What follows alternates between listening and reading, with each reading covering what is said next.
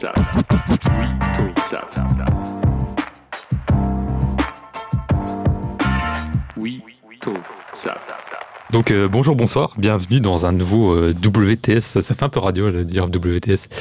Euh, euh, voilà, c'est la rentrée après trois Mais mois de radio, vacances. radio d'après-guerre. c'est ça, on est toujours en retard nous.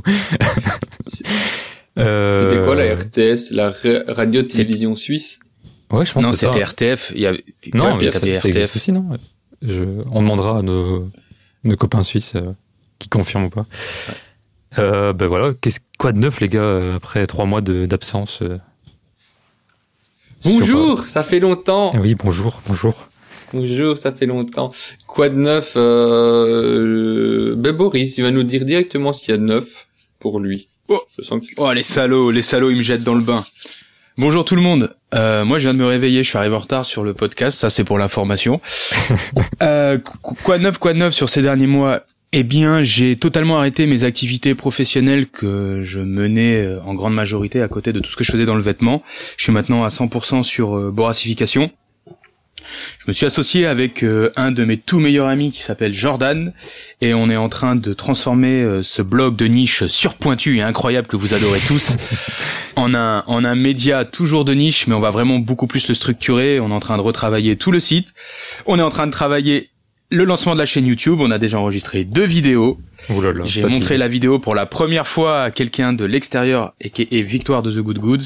Et euh, les retours sont plutôt cool. Donc euh, je suis juste hyper excité de, de lancer le truc et en même temps je me fais littéralement pipi dessus ce qui est assez drôle parce que j'ai des couches pour grand-père devant moi et euh, je vais peut-être en prendre une et donc voilà pour la, podcast. pour, pour, pour la pour la partie média, c'est en gros un peu tout ça. On retravaille tout. On a aussi euh, ah oui, c'est c'est une vraie nouvelle cette semaine. On a signé notre première et une une première d'ailleurs employée. Donc euh, on va avoir une vidéaste euh, en alternance pour épauler euh, mon pote Julien qui nous aide sur le lancement de la vidéo YouTube. Elle sera aussi là pour qu'on fasse tout le contenu euh, Instagram et peut-être d'autres réseaux sociaux. Plus Borali. Et euh, maintenant je vais passer à Borali du coup. Euh, pour Borali, on a un drop de collier qui sera probablement sorti ou imminent quand sortira le podcast. Un tout nouveau type de, collier. Enfin, on a retravaillé les bagues et tout avec des tissus militaires ripstop. Donc euh, j'ai hâte de vous montrer ça. C'est essentiellement l'idée de Julien sur la partie bague. Donc c'est un petit projet qui lui tenait à cœur. On le pousse à fond. Je trouve le résultat archi cool. Les Noraghi françaises, normalement, étaient produites cette semaine. Donc à l'heure où vous écoutez euh, ces mots, elles devraient être euh, dans des cartons qui vont arriver chez nous pour qu'on aille travailler les, délavages plus la broderie qui va être faite à Paris. Donc on reste dans, ça sera une Noraghi full made in France, mais vraiment de A à Z, matière comprise. Enfin, le tissage compris, parce que le coton, on va pas faire le faux, ça peut pas venir de France. Il y a pas de champ de coton ici. Et euh, ah ouais, bah de toute façon là je peux pas mentir, là je me ferai épingler même ferais quelqu'un qui s'y ouais. connaît pas là. Ouais, ouais. Euh, t'es mignon Boris, mais les champs de coton, t'as une culture chez toi. Il y a, il y, a, il y a des cerfs sous les granges dans le Perche. Et euh, qu'est-ce qu'il y a encore? Bah toutes mes collabs. Il y a eu, il y a eu beaucoup de collabs. Je me suis associé euh, avec Arashi sur une ligne dé- dédiée et ça a plutôt euh, très bien fonctionné. Donc on lance euh, pareil de courant octobre, on va lancer euh, le troisième drop que j'ai depuis cet été, mais que je garde bien au chaud avec une matière un peu particulière et une couleur assez ouf. euh, et deux pièces. Il y aura une ciseau short et il y aura une autre pièce qui n'est pas une ciseau short, mais qui peut aller avec la ciseau short. Donc comme ça, ça donne un indice. Et qu'est-ce qu'une t short? Short. C'est une c'est une chemise, c'était les chemises des OPS lors de la campagne euh, vietnamienne des Américains. Donc avec des, poches à souffler et une coupe qui est vraiment une des meilleures coupes de chemises militaires euh, pour s'intégrer dans notre vestiaire aujourd'hui, qui est la, la, la plus facile à porter. Parce que vraiment les, les OJ 107, euh, à part moi j'aime bien le type 1 mais j'aime pas le type 3, c'est celle qui est énormément reproduite par Orslo, je les trouve pas terribles. Et après les chemises de la Seconde Guerre mondiale, moi j'adore, mais c'est déjà plus singulier, tout le monde ne peut pas la porter. La ciseau, elle est quand même assez polyvalente et, et c'est assez chouette. C'est un peu le produit phare de de Arashi parce que c'est le premier à l'avoir euh, à l'avoir reprise, je pense, et euh, du moins en avoir fait son produit étalon. Donc euh, donc voilà, et c'est à peu près tout. Des bijoux aussi et euh, une bague, un mood rings qui est sorti. Mais ça, je pense que les le cœur de Witoxap le sait et on travaille actuellement sur le, le comment dire le bracelet en argent qui va arriver avec euh, on travaille un motif spécialement pour moi qu'on va mélanger à son à son esthétique et on aura aussi un pendentif mais ça c'est encore euh, à l'ébauche parce que j'ai pas encore totalement euh, enfin la forme est pas totalement actée Et j'allais oublier, il y aura encore des collabs by Boras. Je travaille pour les 10 ans d'anniversaire d'une marque. On, on a développé un modèle, euh, enfin on a développé un modèle ensemble. Ça va sortir 1er novembre et on travaille avec la perruque pour quelque chose avec Borali. Donc voilà. Ok, ça C'est à bouge peu près bien. tout niveau activité. Et sinon, je suis plutôt heureux. Je pense que ça s'entend dans la voix, ça va. J'ai j'ai vraiment bien dormi dans le perche là après un mois à Paris dans l'enfer des klaxons et des sauvages et de l'incivisme, donc c'est c'est archi chouette. Amis parisiens, il faut vraiment arrêter avec les klaxons et vos et vos scooters. Vraiment, c'est important. Ça ça nuit à tout le monde. On peut on peut faire un chouïa mieux, je pense. Voilà, à vous. Bon, bah c'est Euh, cool, toi, c'est cool, ça bouge, ça bouge. Euh, bah moi, j'ai enfin fait mon premier drop euh, Udashi, donc euh, voilà, c'est c'est parti. Ah, désolé pour vos oreilles. Ouais, ouais, c'est c'est parti. Félicitations. Merci. Bon, c'était un tout petit drop, c'était Bah, vraiment non, un en test. fait, mais, je te euh, félicite pas parce que j'ai toujours rien, moi. Donc, euh, voilà. Ouais, mais justement, il y a, il y a, c'est une nouveauté, ça va arriver bientôt. Je vais faire un petit drop de casquette. Bon, t'as déjà pu voir un petit peu ce que ça va donner. voir, J'ai pu, j'ai pu être teasé. Et, il y a un euh, trou de derrière dans la casquette ou ouais, c'est il une un- ouais, il y a un- mechanical il y a un cap trou, ouais, ouais, ouais. Il y a un Ah, trou. tu peux m'envoyer des visuels alors. Parce que moi, il faut juste que je puisse y faire passer me- ma queue de cheval. Alors, euh, le trou, c'est demander si est-ce qu'elle est ajustable. Oui, elle est ajustable. Ouais, ouais, ouais. Il y a effectivement bah, une a un trou, ouverture à c'est qu'elle est l'arrière. ajustable. Il y a une ouverture à l'arrière avec euh, euh, un système de fermeture, c'est assez classique, mais je vais faire une boucle custom, donc du coup j'attends un peu le. C'est le seul truc qui manque, en fait, les pièces sont prêtes et j'ai plus qu'à avoir la boucle euh, euh, qui sera découpée euh, laser. euh, voilà. Ça va être, je pense que ça va être sympa, donc euh, j'ai hâte de pouvoir montrer ça. Mais le modèle en lui-même est prêt, donc ça va être, ça va arriver sous peu, j'espère. Ah, Chambé, tu faut m'envoyer un visuel comme ça les, Ouais, les auditeurs en plus, ça, ma, sera ma une couleur que bien, donc ça va te parler, je pense. Attention, là tisse, tisse pas trop parce que là ça y est, je me remets à mettre des casquettes moi pour info. J'ai fait mais le deuil, je passe mes cheveux par le trou et je pense, euh, enfin, moi, je suis content du, je suis content du modèle du fit. euh. Il y a un petit Ouais. esprit un peu vintage euh, qui est assez sympa, une petite peine genre euh, molle et tout. Enfin, je sais pas, j'ai- c'est vraiment le. Il m'a fallu du temps pour trouver le. Oui, et quand on dit vintage, pour pas qu'on se fasse une erreur en imaginant, c'est pas vintage la, cap- la casquette de grand-père, c'est vintage non, non, ouais. les casquettes Ça de fait plus euh, baseball, à baseball l'ancienne, à qui avait l'ancienne, une, quoi. une- Ouais. qui avait une, une peine beaucoup plus réduite de ce qu'on peut avoir actuellement. Ouais. Qui a plus, euh, bon, c'est pas jusqu'à là non plus, mais plus à, à la base une idée de casquette de cycliste. Ouais, ça, Ouais, bah, c'est c'est c'est pas loin du, du truc, ouais, c'est vrai. C'est dans Bah, c'est exactement les casquettes que je poussais depuis le début du blog. Moi, j'adore les, les New Era. Ils faisaient la version, euh, je crois que c'était la, la 29. euh, tu sais, enfin, ils ont, un- ils ont un drôle, une drôle de manière de nommer leur modèle. Et c'est la visière qui est ultra short. Ouais, ouais. Ouais, bah là, bah, c'est entre les deux. C'est c'est pas, euh, c'est pas ultra court, mais ça, ça non, reste mais beaucoup oui, plus court non, mais quand je dis ultra short, Ouais, ouais. je pense que c'est ce que j'ai à l'esprit. Bah, écoute, Ouais. c'est chiant, mais j'ai hâte de voir. Et euh, Mais t'as même pas dit ce que c'était ton premier drop. Ah, mais le premier drop, c'était euh, un, un bob réversible euh, full lin, donc euh, l'un des deux côtés. Euh, un côté olive, un côté crème, comme ça, euh, assez, assez clair. Et les deux fonctionnent. Enfin, je, moi, j'ai- j'ai- j'adorais le combo, euh, le combo des deux, tu vois. Et, euh, euh, et voilà, ça, ça, a, ça a bien fonctionné. J'ai quand même vendu la plupart des pièces, donc c'est assez cool. Bon, c'était un petit drop, c'était un test, mais euh, c'était encourageant pour la suite. Et puis c'était motivant, quoi. Ça m'a rassuré aussi sur pas mal de, de trucs, tu vois. Parce que moi, j'avais trop, bah, ça vous, vous savez, j'avais trop un- une idée parfaite de mon projet en tête, tu vois. Et euh, trop d'attentes sur certaines choses. Et donc, euh, pas ouais, si il, t'attends trop. il a fallu faire un peu, Faut un, pas un peu oublier. un travail là-dessus, tu vois. alors, euh, de, de redescendre un peu les attentes et toi de faire un Mm. truc, euh, même si c'était pas parfait, de faire un truc, un premier drop, et puis, euh, et puis de jauger un peu, et puis ajuster s'il faut, tu vois. Mais euh, finalement, les gens étaient con- super contents. Enfin, donc, euh, je remercie tous les gens qui ont, qui ont commandé, c'était cool. Et euh, bah, c'est que des gens que je connais, de toute puis- façon, mais voilà, c'est. Vas-y, vas-y.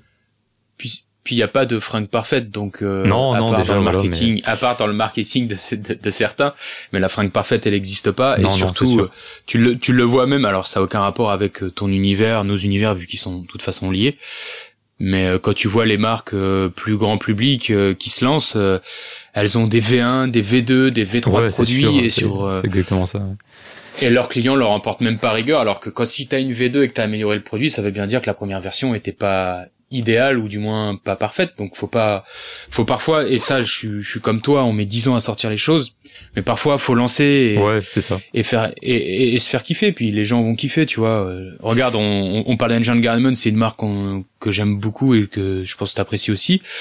Euh, leurs fringues, elles sont pas parfaites, hein, et de moins en moins d'ailleurs. Il y a plein de trucs qui vont pas toujours, mais euh, quand Ouais, le principal du propos, le Ouais. voilà, puis le principal du propos est là. Il y a un moment, tu kiffes le vêtement. Et Ouais, bah c'est ça. puis basta, Bah, on s'en- ouais. fout que ce soit parfait.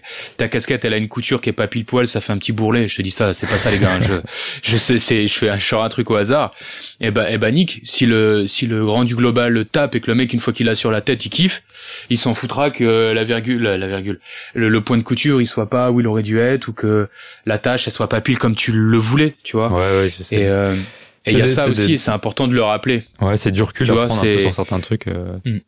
Tu, tu- toi, tu vois ton projet comme ton, ton bébé un peu, tu vois, et au final, t'as du mal à, à prendre un peu de recul et voir comment les gens vont le, Mm. vont le, vont l'apprécier ou vont, vont le capter, tu vois. Et c'est un peu une erreur parce qu'au final, tu, tu, tu mets des barrières de fou, en fait. Et je m'en suis rendu compte, tu vois, il m'a fallu le temps, mais euh, je pense que là, c'est rentré un peu dans ma tête, donc, euh, donc voilà, j'espère que la Ah, suite ça va aller, mais. Ça va aller. Et ta comparaison, elle est bonne. Tu dis, on le voit comme notre bébé. Demande à nos parents si on est parfait. Et si on a été parfait Ouais, directement. t'inquiète, je sais ce qu'ils me diront. voilà, tu vois. Donc, euh, justement, notre bébé, faut accepter qu'il ouais, soit qu'il pas ait ses défauts, suite, et puis euh, c'est ça aussi le truc, tu vois. Ça Voilà. fait partie du charme, comme tu dis, genre, tu vois, avec une couture un peu traviole, un truc comme ça. C'est fait à la main, tu vois, c'est, ça fait partie du, du truc. Bon, je, je vends pas des trucs défectueux, mais il y a une limite entre les deux, tu vois, mais je pense que, oui, ça fait partie Ouais. un peu du charme aussi du, du produit. Exactement. Et pour terminer rapidos, attends, j'ai juste un dernier truc. Euh, Ah, là, ouais, excuse-moi. pour terminer rapidement, j'ai là j'aimerais bien faire aussi des drops, euh, un ou deux drops euh, plus hivernaux, là, avec des dessus une cape et un bob. ça sera plus avec des matières plus ouais, plus typé hiver, peut-être de la laine ou quoi. On verra. Un truc un peu plus chaud, quoi. Je sais pas encore. parce que j'ai fait quelques quelques commandes comme ça, notamment pour Faroud, et j'ai j'ai bien aimé le le combo laine lin, lin à l'intérieur, soit comme doublure. Et j'aimerais Mm. bien refaire ça un peu plus, euh, quelques pièces. Bah, ce sera encore des petits drops, hein, de toute façon, ça sera des petites quantités, euh, ce sera assez limité. Mais voilà, c'est un peu l'idée. Et peut-être, peut-être, ça sera entre guillemets, parce que je sais pas encore, mais un, peut-être un vêtement c'est en fin d'année, mais c'est pas sûr encore. Et ce serait, ce serait cool, ça. Faut que tu te dépêches parce que ça Ouais, arrive vite. hein. ça arrive Là, si vite, je te ouais. parle avec mon Ouais, expérience. non, mais j'ai est- déjà des qui trucs prêts, donc euh, voilà, mais Ouais. c'est pas sûr que ça sorte, quoi. C'est, c'est, c'est, c'est D'accord. encore en projet. Enfin voilà. Bon, on va suivre ça. peu Puis il y a le média pour en parler. Ouais, Dès carrément. que tu sors ton prochain drop, Ouais, faut ouais. qu'on se fasse un article et tout. Ça roule. Bon, à toi, Rémi. Qu'est-ce que t'as de nouveau? Qu'est-ce que t'as à nous dire? Euh, Qu'est-ce que j'ai de nouveau? Moi, j'ai travaillé aussi sur quelques petits projets dont je ne parlerai pas aujourd'hui. parce que euh, j'attends qu'il y ait euh, quelque chose de perceptible, enfin de, de fini Ouais. avant euh, avant de lancer. Donc peut-être qu'au prochain podcast, j'aurai j'aurai quelque chose à annoncer ou de quelque chose, un sujet que j'aborderai. Et si Bon, moi bah, je suis dans les trucs t'es l'actu.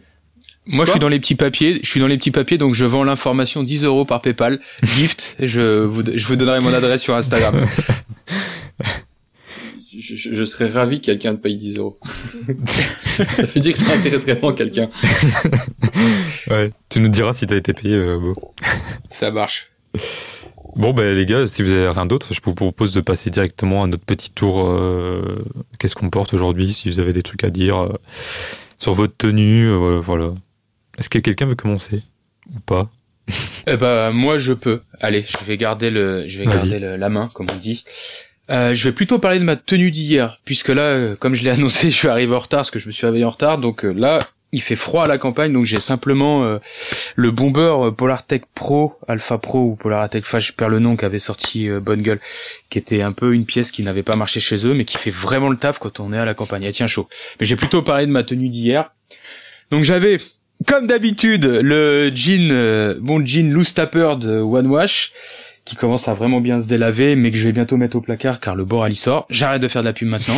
J'avais sur mon dos euh, la P43, euh, même une P43 Arashi, donc euh, justement pas de chemise militaire juste avant, qui est beaucoup plus boxy, épaules tombantes, euh, et qui permet de voilà d'aller super bien avec le genre de tenue que je porte. J'avais dessous euh, j'avais un gilet Kestin de la dernière collection qui est vraiment assez ouf. Euh, de toute façon, je vais faire un édito de cette tenue, donc je vous, la, je vous en parle rapide. Ouais, un t-shirt euh, XL, ouais, un t-shirt XL en dessous, le dernier, euh, le dernier collier Borali, et au pied.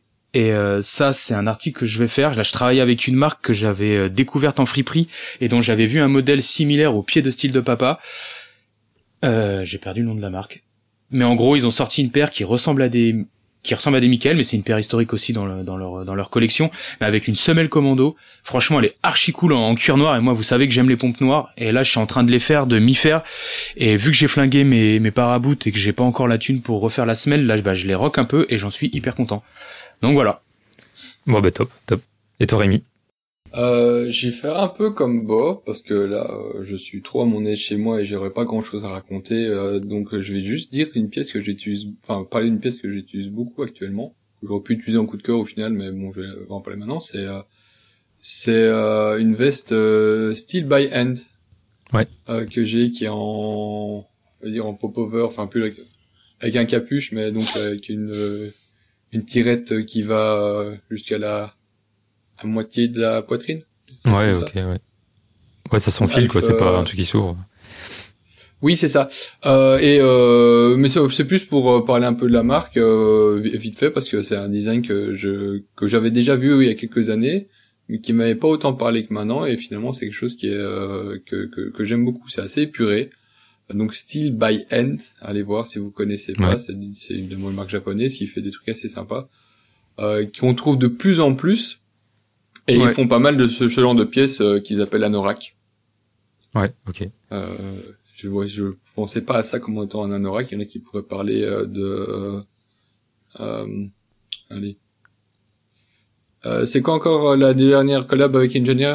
Garment Kawaii Barbour. Voilà, dire Kawaii, kawaii. Kawaii. Kawaii, ils ont Ouais. ouais. Mais euh, c'est un kawaii de luxe. on va Ok, dire ouais. Mhm.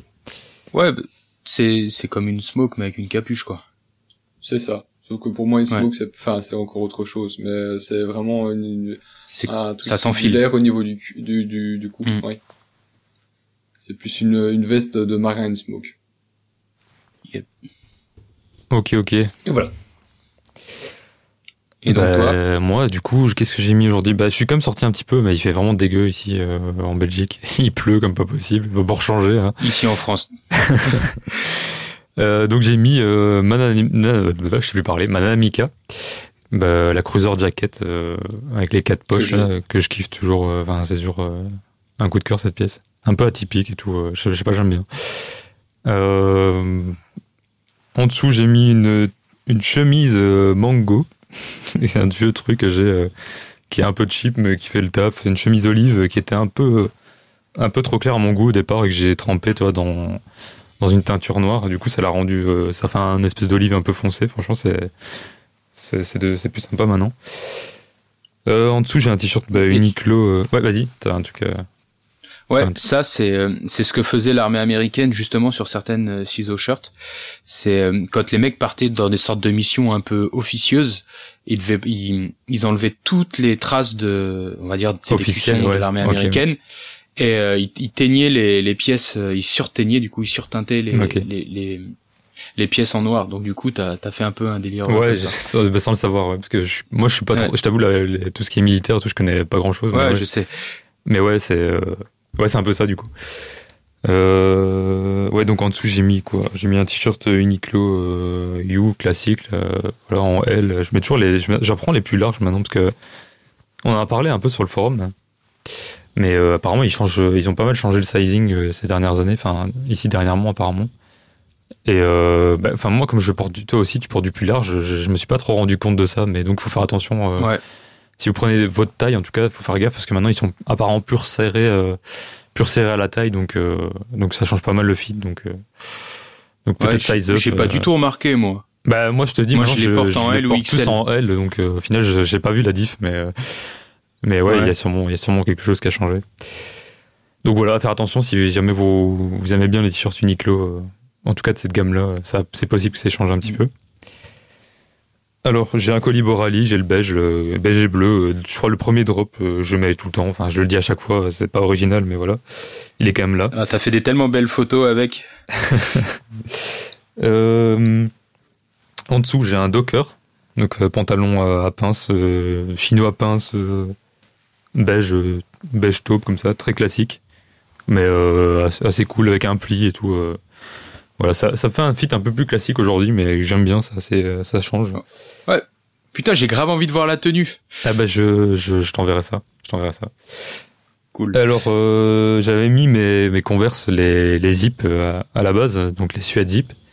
Mais comme il fait vraiment moche aujourd'hui, j'ai changé, j'ai passé, je suis passé sur les, les, les Wallabies, mais les GTX. Tu vois, la collab avec Beams, qui est assez cool. Euh, GTX pour Gore-Tex, Ouais, Gore-Tex, exactement. Ouais. Donc c'est la collab euh, avec Beams et donc c'est euh, moi j'ai la paire Navy en fait donc euh, la foncée parce qu'ils ils en ont sorti deux. euh. D'ailleurs je, je, je pense que je vais essayer de trouver la deuxième parce qu'elle est cool. Et chaque fois je la vois au pied de Lazy Max là. et euh, elles me font envie celle-là. Je, je me suis dit putain j'aurais dû les prendre quand elles étaient en solde parce que je les ai achetées en solde. J'aurais dû prendre les deux d'un coup en fait. Mais euh, je sais pas sur le moment je me suis dit oh non je vais prendre la foncée ça ira mieux et tout. Au final je, je me rends compte que j'aime bien l'autre aussi donc euh, donc voilà. Je, je, te, je te rejoins. J'aurais Non, dû franchement, faire les aussi, deux paires sont cool, tu vois. Et pour l'hiver, c'est parfait Ouais. parce que c'est Alors, c'est fou, mais le Gore-Tex, ça parce marche que bien. Vous allez donner envie à des gens de regarder? Est-ce que les Gore-Tex taillent pareil que les autres? Non, Euh, il me faut sont prendre de- plus faut petites, prendre euh, zéro. Non. faut prendre 0,5 en plus. Donc en fait, faut prendre votre taille euh, plus ou moins Ouais. habituelle. En gros, euh, moi je suis un vrai 43. Je prends les Wallabies classiques en 42, donc en 8 UK ou 9 US. Et euh, la la Wallabies GTX, je les prends en 9,5 US ou 8,5 UK ou 42,5. Alors que je suis un vrai 43 Ouais. FR. Genre 43 New Balance, euh, 43 Mais d'ailleurs, les- 43 Vans. Les collabs, elles taillent plus petit, non? Parce qu'il y avait aussi des retours comme quoi. euh, euh, Toi, Rem, t'avais pas acheté une une bonne- paire justement qui était euh, trop petite Si, euh, si, moi j'ai acheté Non, une paire c'est- qui est made in Italie. Euh, C'est la que tapisserie, j'ai dû là. renvoyer. Ouais, c'est ça. Ah ouais, elle est euh, que j'ai dû renvoyer. Parce qu'elle était vraiment, euh, on peut même carrément dire une taille en dessous Ok. de, du modèle euh, classique. Maintenant, je sais pas parce que attention que Gore-Tex a tendance, enfin donc le Gore-Tex c'est- c'est une une membrane qu'on vient poser sur la paire et ça a tendance à euh, gonfler, enfin réduire la taille intérieure de la paire. Bah, ouais, en fait, c'est ça, c'est le, Ouais. le chaussant qui est plus étroit. Tu rajoutes une Donc pour le épaisseur. Gore-Tex, euh, je, je, je dirais juste que c'est juste la matière qui fait que la paire paraît plus petite et que c'est pas le sizing propre à la chaussure qui a, qui a changé. ouais. Mhm. Que pour certaines, euh, que pour là, la, la Made in Italy, elle est clairement plus petite. Hein. Tu mets Ouais. l'une à côté de l'autre, moi j'avais un centimètre d'écart pratiquement entre les deux. Mais de toute façon, il y a le sizing chez Clarks, enfin des Wallabies, je dois avoir 15-20 paires et euh, il y a des il y a des variations d'un modèle à l'autre. Moi, je suis hyper sensible au niveau des pieds et euh, il y a des trucs où le 9 les deux 9 US sont absolument pas pareils et j'ai des paires qui me détruisent les pieds et c'est pas des modèles femmes, je me suis pas trompé, c'est bien des modèles hommes. Donc euh, il y a toujours une petite une petite part d'inconnu au moment où tu la reçois. Ouais. Mais ouais, GTX, faut faire, faut faire, si t'as déjà une paire de Wallabies, faut faire plus 0,5 par rapport à ta paire Ouais. actuelle. Sauf si t'es large dedans, quoi. Et pour avoir des, des, des pompes en Gore-Tex, euh, généralement le taille c'est vrai un peu plus, enfin t'es plus serré dedans. Ouais, c'est le leaning qui, euh, qui réduit le pied. Mais d'ailleurs, en parlant de Clarks Wallabies, là, je vais, je, après ce, après le temps qu'on passe ensemble, là, je vais mettre des trucs à vendre sur Vinted, parce qu'il faut absolument que je m'achète euh, les noirs basses en suédé. C'est, parce que moi, je porte beaucoup plus les Wallabies basses maintenant, je sais pas pourquoi, j'ai une lubie sur ça depuis deux ans. Et là, ils ont sorti en, en GS, donc ça, c'est, GS, ça veut dire, euh, en GR, pardon, General, General Release, c'est-à-dire que c'est pas une collab, rien. Ouais, c'est les grands publics. sorti quoi, le ça, modèle. Tout le monde peut trouver. Ouais, cuir suédé noir, semelle vibram noir, euh, GTX. Et ça, ça va être ma paire euh, J'avoue que de ça, ça me, l'hiver fait, que je. ça me tente ce genre de truc, tu vois. Parce Ouais. que moi, en fait, elle est, elle est pas vraiment noire, elle est navy, en fait, mais ultra foncée, donc euh, j'aimerais bien une paire noire, et je pense que ça, c'est typiquement le Ouais. genre de modèle que... J'ai Que l'impression que euh, Black is the new black. Ouais, moi, je kiffe, ça fait des mois, là, mais là, encore plus, dernièrement, j'arrête pas, genre, je mets que des trucs ainsi, il faut que j'arrête. Bah moi, au, au pied, au pied, j'ai toujours aimé avoir des pompes noires quand c'est du Ouais, cuir, moi aussi, j'aime bien. Euh, genre le cuir noir. Et euh, autant le, enfin le cuir lisse, on va dire. Le suédé, c'est vrai que j'aime bien avoir des couleurs un peu terre, le beige, le, le marron fauve, ce, ce genre de choses. Mais euh, là, même même en suédé, elles me font envie là. Surtout que le cuir lisse euh, chez euh, Clark, c'est pas le plus beau. Ouais. Donc elles sont quand même plus sympas dès qu'elles sont suédées. Donc là, la suédée noire, euh, je vais la pécho direct. Elle est juste chère dès qu'il y a Gore-Tex dans les dans Ouais, l'équation, ça ouais. pique niveau tarif. Mais bon, tant pis, je me dis, euh, elles vont tellement me rendre service, notamment si je les avais ces derniers jours là. Donc euh, tu penses pas que ça que peut le- tomber en que j'ai solde, la ce genre de thune. truc Parce que moi, je, je sais que les, les, la collab avec Beams, je l'ai vu en solde, tu vois, donc euh, est-ce que c'est pas le genre de je, paire, je sais, mais je suis, Oui, on Je suis un fan. soldes, hein. Ouais, je suis on- un fan de est, est- et on- j'en j'en ai besoin maintenant. Ouais, non, mais je comprends. Tant pis. Il y a un moment, besoin. faut, faut- Ouais, de temps en temps, de toute façon, voilà. Enfin, à ça- c'est quand même un besoin, c'est quand même un besoin là, hein, parce que Non, franchement, c'est une paire ultra euh, utilitaire. Moi, j'aime bien. euh, je trouve ça cool. Ouais. imperméable avec la flotte qui tombe en ce moment et, et qui va autant tout dégommer dans mon style parce que c'est un besoin stylistique aussi c'est euh, c'est juste trop cool j'ai trop hâte là ça y est j'en parle je suis en train de me saucer limite aller les prendre même sans argent Enfin bon, on veut pas bref, savoir comment je- tu vas faire. Ouais. Bah, Ça s'appelle être dans le rouge.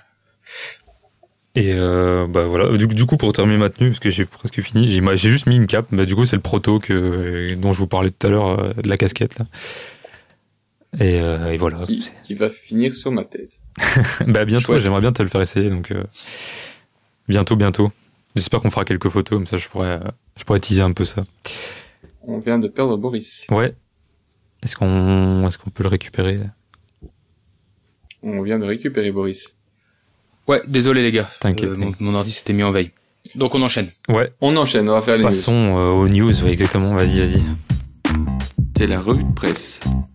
Euh, nouvelle saison, nouvelle news. On va recommencer euh, sur les chapeaux de roue. Comme je, je vous ai envoyé les notes, nous avons 29 pages de news, donc euh, peut-être qu'un jour, à un moment, on va abréger. Hein. Et Je on vais va sortir le commencer. euh, tu vas sortir le document. Euh, nous allons commencer par euh, de l'économie circulaire. Est-ce que vous vous souvenez de ce que c'était la plateforme Isla? J'en avais parlé précédemment. Oui, non. Sinon, je fais un rappel rapide. Non, bah vas-y, fais un petit rappel, ça fera. ça pour fera nos, pas de pour nos auditeurs qui seraient qui sont peut-être nouveaux, ouais, ça peut être bien. Alors, la plateforme Isla, c'est une euh, plateforme euh, basée en France euh, qui a comme vocation de regrouper un ensemble de créateurs et d'ateliers qui sont à vocation de, de, de, de reprendre des vêtements et de leur donner une nouvelle vie à ces vêtements et de les mettre en partenariat, en relation avec des marques qui, qui existent pour proposer leur collection. Ici, c'est Citadium, le grand magasin pour moi, c'est techniquement en chaussures, mais il me semble que c'est aussi de vêtements, euh, qui euh, qui va proposer ses stocks euh, d'invendus, ses stocks dormants, euh, à la plateforme euh, Isla. Et donc, euh, ce sera sept designers qui vont travailler dessus, qui vont être proposés dans les magasins de Paris à partir du 27 septembre. Et on pourra retrouver donc là- là-bas un ensemble de collections, euh, chaussures, vêtements. Euh, chaque pièce sera donc unique et il sera aussi possible de de participer à un atelier d'upcycling avec les créateurs qui, qui ont bossé sur euh, les, les ces stocks. Donc c'est de, de nouveau une petite euh, une petite initiative qui est euh, qui a enfin qui est lancée par par une nouvelle marque, pas une marque, encore une autre marque, mais euh, j'en parle pourquoi? Parce que j'ai une petite news intéressante par rapport à ça, c'est que que représentent les, les stocks dormants actuellement et ça représente euh, 150 milliards d'euros de pertes à cause de ces stocks, qui est un peu beaucoup et au final on se rend compte qu'au-delà de, de uniquement de d'une mode qui peut aller sur l'upcycling, euh, sur une mode plus euh, plus écologique, c'est surtout que financièrement les marques ont vachement intérêt à trouver quoi faire avec ces stocks parce que hum, il va y a une loi qui va passer, qui est passée et qui va être mise en vigueur sur le l'interdiction de destruction des stocks. Rappelez-vous, il y a quelques années, on avait parlé d'H&M euh, qui avait détruit certains de ses stocks parce que ça leur coûtait moins cher de les détruire que de, de les stocker. C'était comme Amazon, il y avait ça aussi. euh, avec les retours. Amazon euh, avait fait pareil. euh, on aurait peut-être parlé plus euh, plus en Europe parce que c'était Amazon Europe qui avait qui avait enfin, qui avait été mis en cause. Euh, donc c'est vital pour les marques en fait de trouver des, des Ouais, ça solutions. coûte un bras, en fait. pour- euh, le stockage, c'est énorme. Le chauffage, il y a plein de trucs, en fait, on se rend même pas compte. Tu vois, c'est pas juste un, un hangar vide où il y a rien. C'est, il faut garder. Non, et, on refait de l'argent avec quelque chose qui coûtait de l'argent. Ouais. Donc euh, c'est même pas qu'on arrive à. après, je sais pas si ils vont vraiment avoir un, du positif dessus, mais en tout cas, ils, ils- ils limitent leurs pertes. Donc ce genre d'initiative, même si ça paraît très tendance, ça a une vocation réelle et ça a un intérêt réel pour les marques de d'aller vers ce genre de modèle. Ouais, c'est sûr, c'est sûr. Et, et ça ne peut que tendre vers encore plus euh, de, de nouvelles initiatives qui vont être qui vont être produites. Euh, et j'arrive à ma deuxième news sur euh, New Balance qui lance euh, New Balance Renewed. Et en fait, ça c'est une initiative qui est avec euh, Renewal Workshop. Je, là, j'en ai pas encore parlé et je découvre complètement, mais je crois que c'est plus quelque chose qui est aux, aux États-Unis. Euh, là, c'est une plateforme qui propose de reprendre les stocks, euh, de les retravailler avec un processus en six étapes de tri, de classage, de nettoyage, de réparation et après d'inspection de, des produits qui sont proposés par les marques et de les mettre sur les plateformes. Et en fait, là, c'est New Balance qui va s'associer avec la marque et vous allez sur le site euh, de Renewal Workshop, on mettra le lien euh, dans les notes de l'émission, et vous pouvez arriver sur des produits qui ont été repris et qui sont pas des déchets. Hein. Ce sont des produits qui sont généralement des retours de clients, euh, des produits avec des, des mini défauts qui peuvent pas être proposés à la vente directement sans avoir été euh, retravaillés ou peut-être des, des, produits qui ont été euh, simplement exposés. Ouais, Donc mais quand vous allez sur le site de la marque, dis-moi. Je, je, crois que ça, ça, me parle. Il me semble qu'ils avaient fait un truc avec Patagonia, mais je sais pas si c'est eux ou pas. J'avais déjà vu. Ce... C'est pas eux. C'est pas eux. Euh, du moins pas ici. Mais c'est un peu le même concept, tu vois. C'est de genre ouais, tu récupères des pièces, tu les retravailles, tu les tu les répares, etc. Tu les revends. Mais, ici, c'est vraiment c'est le c'est le enfin l'idée est la même, mais le principe est un peu différent dans le sens où tu vas sur le site de la, sur le site de la marque, t'as un espèce de site global et t'as aussi des sites dédiés aux aux marques. Okay, ouais, tu peux vraiment tomber sur le site uniquement de la marque et ne pas avoir accès aux autres, ou alors tu vas sur la plateforme globale et là tu as accès à l'ensemble euh, de, de les, des propositions. Donc actuellement, sur le site, quand on va sur le site de la marque, on peut voir qu'il y a carte. Je dis les connus parce qu'il y en a plein, mais que je ne connais pas. Euh, Champion, donc New Balance qui vient d'arriver. Il y a euh, The North Face, intéressant parce qu'il y en a deux. Il y a US et Germanie. J'imagine que tous les produits sont en dollars, donc euh, il faudrait être aux États-Unis pour les attraper. Sauf peut-être justement le North Face Germany et Tommy for Life qui est une sélection de shop européens, enfin qui vient de produits européens, pardon. Ok, ok. Euh, et donc en fait, c'est comme si les marques avaient un, un outlet, mais plus sur leur propre plateforme, mais sur une plateforme annexe dédiée uniquement à ça, uniquement à des produits qui sont reconditionnés. Ouais. Bah, c'est c'est c'est marrant, mais je préfère ce genre de projet que les que tout ce qui est tissu recyclé et tout. Ça, ça me parle plus parce que là, tu valorises un vrai déchet entre guillemets et tu Justement, ici, on parle vraiment de déjà, tu vois, et pas d'un truc que tu refais. Oui, qui, c'est pas des produits qui sont euh, utilisés euh, réellement, c'est des produits qui sont, c'est vraiment de l'outlet. Hein. Ouais, ouais. Euh, c'est ce que les, ces marques-là proposent généralement en outlet, sauf qu'ici, elles passent par des plateformes qui sont dédiées à ça, qui sont pas des plateformes euh, sur lesquelles, enfin, c'est pas elles qui les, qui retravaillent les produits. Elles ont, elles ont pris. Euh, euh, elles ont pris une, un accord avec avec Renewal Workshop qui eux après reprennent tous les tous les produits, les contrôlent et les remettent à la vente. Donc il y a un contrôle qui est fait euh, par, par la suite que quand on va dans un outlet, t'as bam le produit comme il est, euh, comme il sort euh, de là où il est arrivé quoi. Ouais ouais ouais. Mais franchement, je trouve ça cool comme genre de proposition. C'est un genre de truc qui manque, tu vois, de la réparation et tout. Je, je, ça fait plusieurs fois que je me dis que ça c'est vraiment un truc qui qui a pas, il y a pas beaucoup et c'est intéressant. Donc c'est c'est sympa. Moi, je trouve ça vraiment sympa comme initiative. Euh, oui, de nouveau, c'est euh, positif pour les marques, c'est positif pour le consommateur. Ça crée aussi des emplois dans d'autres structures, ce qui est qui est assez intéressant. Euh, et on arrive, euh, de plus en plus, c'est des des acteurs qui s'ajoutent, mais qui euh, qui prennent aussi des pages de marché qui sont intéressants, mais qui sont des parts de marché qui sont euh, bénéfiques. C'est pas des, des nouveaux acteurs de consommation qui recréent encore des, des produits. On, on repart de la même base donc on, on, on fait recirculer euh, des, quelque chose qui est déjà utilisé. Enfin bon, on arrive toujours dans, dans, dans la réflexion et uh-huh. du recyclage, mais mais c'est des initiatives qui sont intéressantes à mettre en avant et surtout qu'on connaît pas. Donc euh, moi, je n'avais jamais été sur cette plateforme avant d'avoir euh, la, l'article qui, qui, tombe dessus, alors qu'il y avait déjà pas mal de de marques qui étaient déjà partenaires de de, de cette plateforme. Donc euh, Renewal Workshop. Ok, à suivre, à suivre. On mettra tout ça dans l'article. On va suivre, suivre par deux petites études de consommation sur euh, les produits justement euh, de enfin la seconde vie des vêtements, mais qui sont plus ici du côté des, des producteurs, mais des consommateurs. On a une première étude d'Opinionway euh, sur euh, qui vient à la base d'une campagne 4 fois R, je vais pas le faire le ça je l'ai fait.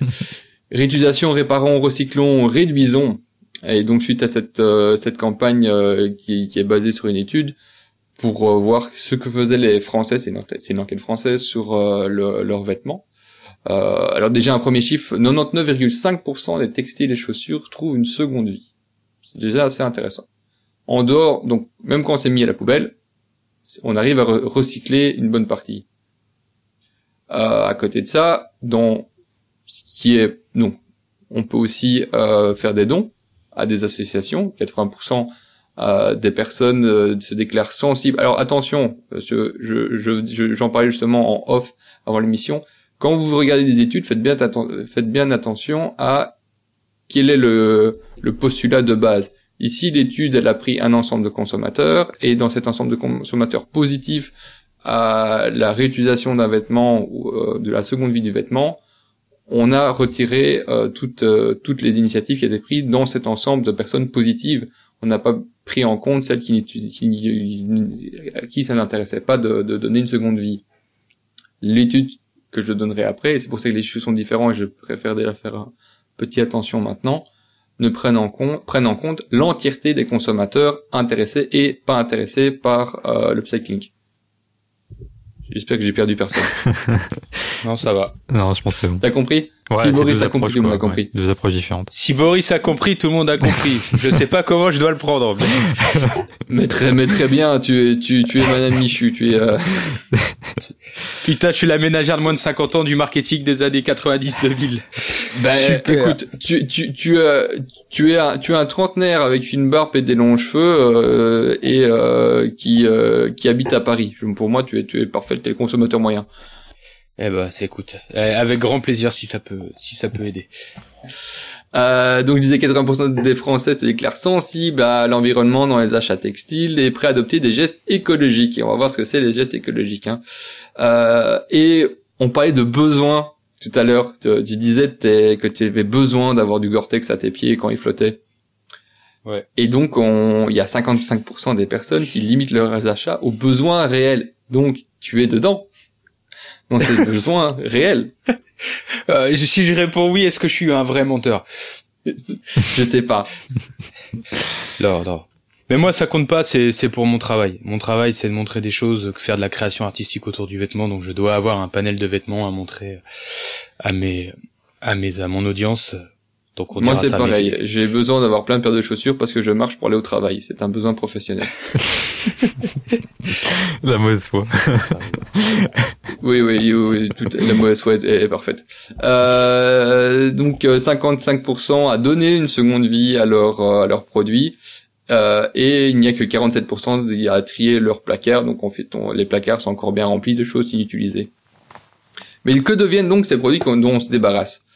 Euh, D'abord, les dons. Ah, Il y a encore beaucoup de personnes qui font des dons, ah, mais plus les personnes âgées, euh, de moins en moins les, les personnes plus jeunes qui, elles, vont plutôt aller vers euh, de la revente euh, de, de leurs produits. Quand on dit don, c'est don à des associations. hein. C'est parce que tu en as encore la possibilité de donner à son entourage. Mm. Et c'est encore pas- décorrélé de la... Pardon? C'est pas don sur son trottoir. Non, mais tu parce que euh, si euh, je sais pas moi, euh, tu, tu donnes ça à ton frère, ta sœur, ton cousin, ta nièce, euh, le type qui passe dans la rue, euh, c'est un don direct, direct, c'est pas un don, Ouais, c'est pas association qui est comptabilisé, après redistribué derrière. Mm. Donc là, c'est c'est encore c'est encore un autre type de de de- d'action. Euh, donc là, on- il y a encore euh, assez pas mal de personnes qui vont donner ça des des des, des associations euh, qui sont euh, pour- pour- on peut, on peut donner deux, deux, deux, trois noms. Chez nous, c'est quoi encore euh, Euh, les, je crois que c'est les petits riens, non? Je, je- Les petits je riens, il y en a une deux- il y en a je- une deuxième. Euh... Attends, je vais regarder vite fait. En plus, tu me demandes des trucs ainsi, je retiens pas les noms, donc... euh.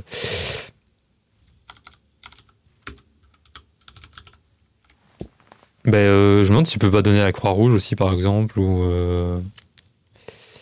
euh, Les petits riens, la Croix-Rouge, je vois. Ça, c'est en Belgique, là, les petits Ouais. riens? Ouais, ouais. Ouais. Euh, je sais pas s'il y a d'autres trucs. Après, il y y, a Terre aussi, je pense. Ouais, oui, Terre, c'est juste. Euh, je crois qu'il y a Oxfam aussi qui, qui peut aussi ouais, le, puis le faire. peut-être des trucs un peu certaine plus manière. locaux aussi qui sont pas très connus. Ouais. Donc euh, ouais, il y a un peu de tout. Je pense que c'est pas très compliqué de donner en fait, euh, honnêtement, euh, Ouais, à l'heure non. actuelle. En France, t'as, en France, t'as Secours Populaire, Croix-Rouge, Emmaüs. En plus, j'avais fait un article, on peut même faire des dons en ligne maintenant euh, avec euh, Emmaüs. Et Je du coup, ça marche en comment Enfin, dans quoi un le- précédent épisode. C'est quoi le En concept gros, le système, il, le système, c'est, ils ont lancé un site. C'est dommage qu'il n'y ait pas l'application. Je leur avais demandé, ils m'avaient pas répondu si elle était en prévision. En gros, c'est, c'est comme si tu mettais en ligne ce que tu veux donner, mais tu faisais des petites annonces. Tu Ouais. vois. Imaginons, on va, on va faire le parallèle avec, avec Vinted. Tu te connectes sur Vinted, tu crées tes annonces. La personne qui va acheter, tu lui envoies, sauf que l'argent, elle ne va pas à toi, elle va à Emmaüs. Ah ouais, ok, ouais. C'est c'est c'est un peu plus en direct, mais genre tu tu touches pas l'argent quoi. Tu euh, tu sers juste de, de relais Ouais. un peu. euh. Ouais, pourquoi pas. Normalement, un don n'a pas de contrepartie. hein. Ouais, mais là, il y en a pas, du coup. C'est c'est Oui, oui, simplement oui, mais que c'est parce que tu ouais. disais tu reçois pas l'argent, mais oui. Oui, Ouais, euh, bah oui, je bah sais. non. Non, mais c'est parce que c'était pour vraiment marquer la différence, c'est que elle part, elle part chez Emmaüs, ça s'appelle Tréma. Le l'application, le- l'application, ouais, là, ça s'appelait le Tréma. Enfin, c'est pas une appli, c'est un site, un site Ok. mobile. Ah, n'empêche, tu fais une appli avec ce genre de truc, euh, et après, tu, tu peux ressortir des stats, vous avez donné autant, et tu commences à voir ton volume en poids, en argent, le- la, la valeur de revente, etc. Enfin, c'est un truc de fou. Bah, bah, tu, tu, tu mets, tu mets, tu mets des badges, il y, en a qui feraient, il y aurait des, il y aurait des dingues pour commencer à, des rewards, ouais, ah. c'est ça, ouais, sûr. Ouais, puis en, non mais c'est le truc. truc truc tout con parce que moi je suis absolument pas dans les calculs, je m'en tape de l'oseille, mais je sais que les crédits d'impôt, tout ça, il y a des gens pour qui ça compte. Et euh, te- en gros, tu peux avoir des crédits d'impôt, etc. Alors j'imagine que je connais rien, mais qu'il faut vendre un paquet. Mais en gros, il y avait quand même une petite carotte, on va dire, euh, euh, comment, c'est pas judiciaire, mais la carotte euh, fiscale. Je crois qu'il y avait une mini carotte fiscale. Bon, après, il faut vendre des kilos, j'imagine, pour que ça, ça vaille le coup. Ça reste un acte citoyen avant tout. Mais moi, je leur avais proposé qu'on fasse un truc pour euh, pour développer le leur idée. Je trouvais ça bien, mais il fallait vraiment une application. Le site, c'était un premier pas. Il fallait une appli pour que ce soit Mais, mais bah, si, vin- si- vin- si- vintage friendly, quoi. Et Ouais, euh, si ils, je- ils ont si pas je fait pose suite. la question ici, je vous demandais justement, euh, enfin, qu'est-ce qui pouvait exister C'est parce que justement dans ce, enfin, l'étude relevait aussi que pas mal de personnes se disaient non informées ou mal informées sur les possibilités qu'elles pouvaient, qu'elles avaient de, de donner une seconde vie à leurs à leurs vêtements au lieu de simplement les taper dans, allez, le carton du coin. Et ben voilà. Donc, il y a encore un manque d'information assez important. Ouais, pourtant, c'est Eh ben, fou, chers j'ai l'impression auditeurs et auditrices, vois. Il faut le dire à vos proches. Non, c'est coupé. Vas-y, vas-y. Non, pas très grave. Je disais juste à nos auditeurs auditrices que faut faire passer le mot après après ce podcast à ses proches de rappeler où on peut laisser des fringues et penser à les donner, surtout pas les jeter dans des poubelles. Ouais, Ou même les c'est donner. euh, Ouais, et ne Moi- pas faire des annonces sur les groupes Facebook des villages pour dire j'ai ça à donner. Ou ça, Ça, finit jamais nulle part. j'utilise plus Facebook, mais euh, il y a aussi un truc de bien tout simple qui est peut-être plus humain, on va dire en contact humain, c'est euh, on a tous quand on vit dans des grandes villes malheureusement des, des SDF qu'on voit tous les jours.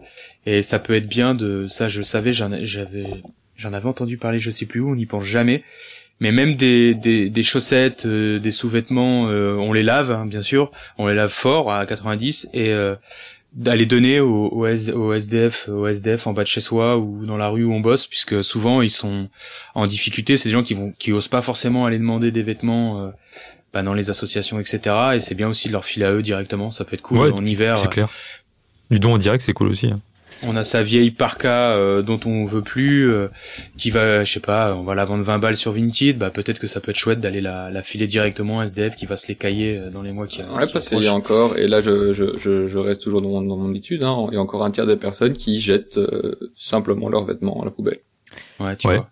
Bah après, tu sais, t'as le réflexe de dire des fois ça va servir à personne, mais en fait, même un truc qui est abîmé, ça peut servir en fait. euh, Ouais. C'est. Bah, typiquement un, un caleçon, je- c'est ce que je me, je, c'est ce que je me serais dit avant, d'a- avant qu'on. C'était quelqu'un d'une asso qui m'avait dit ça. Je crois que c'était Emmaüs, mais euh, voilà. Ok, ok. Bah c'est cool. ouais, il faut, il faut donner quand on peut en tout cas. Mais donc, euh, en dehors des- évidemment des dons, il y a euh, ce qui explose actuellement, c'est la revente. Et euh, 42% des personnes revendent des produits encore, enfin actuellement, Euh, majoritairement euh, des femmes, euh, majoritairement des personnes de moins de 35 ans. Il y a d'ailleurs euh, plus de personnes qui, là bon, là il y a 42% qui revendent, mais il y a 54 qui achètent, donc il y a plus d'acheteurs que de que de vendeurs. Euh, et euh, dans les points qui sont souvent mis en avant pour comme point positif, il y a c'est le fait de, de limiter le gaspillage, de dépenser euh, moins et de réduire l'impact environnemental. Et dans les points négatifs, qui ceux qui sont encore euh, frileux à aller vers ce genre de choses, il y a bah, une préférence pour le neuf, euh, la crainte pour le manque d'hygiène, du pas de laver ses vêtements, et euh, de, aussi la peur de recevoir un vêtement qui est euh, plus abîmé ou usé que ce qui a été proposé. Vous savez, le, le parfait état. Je mettrai un mème parce que j'ai une photo avec ça qui est géniale.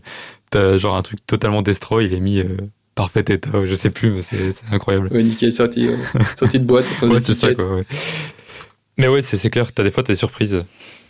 Euh, oui, et euh, ben, je, je vais continuer sur justement la seconde main, sur une autre étude, mais là qui vient de YouGov, euh, sur euh, la- l'augmentation de, des ventes en seconde main. Euh, donc on, estime que depuis euh, trois ans, le, le nombre de personnes qui, qui vendent en seconde main a doublé. Et principalement sur évidemment la plateforme Vinted. C'est 85% des personnes qui vont sur la plateforme Vinted. C'est un peu énorme. Ouais. ils ont changé quand même le, la manière de consommer un peu des gens aussi. Hein. C'est... Oui, oui, oui. Ben après, euh, je j'arrive même plus à me souvenir de quand est-ce que ça a débarqué et quand on a commencé à vraiment, ça a vraiment, euh, allez, augmenté à ce point-là parce que avant il y avait beaucoup de, d'autres plateformes qui existaient dont je, je, dont je vais, je vais citer ici. T'avais euh, le Bon Coin euh, qui, qui était qui était là, t'avais Vestiaire Collectif qui était ou Vide Dressing qui trustait un peu le marché. Vinted est arrivé, il a eBay. il a éclaté le marché. Il y avait eBay surtout. Moi j'ai commencé avec eBay, là ça. Ouais. Oui c'est juste eBay. Ouais. Mais en fait, Vinted, c'est simple, hein. c'est comme c'est c'est c'est l'ubérisation, c'est exactement la même chose, même si c'est un peu différent. Ouais, c'est 2.0 simplifié, simplifié, ouais, simplifié au maximum pour les gens. En gros, si tu veux que les gens fassent quelque chose, il faut que ce soit le plus simple possible en quelques clics. Et Vinted, euh, si tu veux faire une annonce la plus sommaire possible, en quatre clics, ton produit quasiment il est en ligne. Tu vois, tu fais une photo, euh, un texte, tu, tu vois, c'est hyper rapide.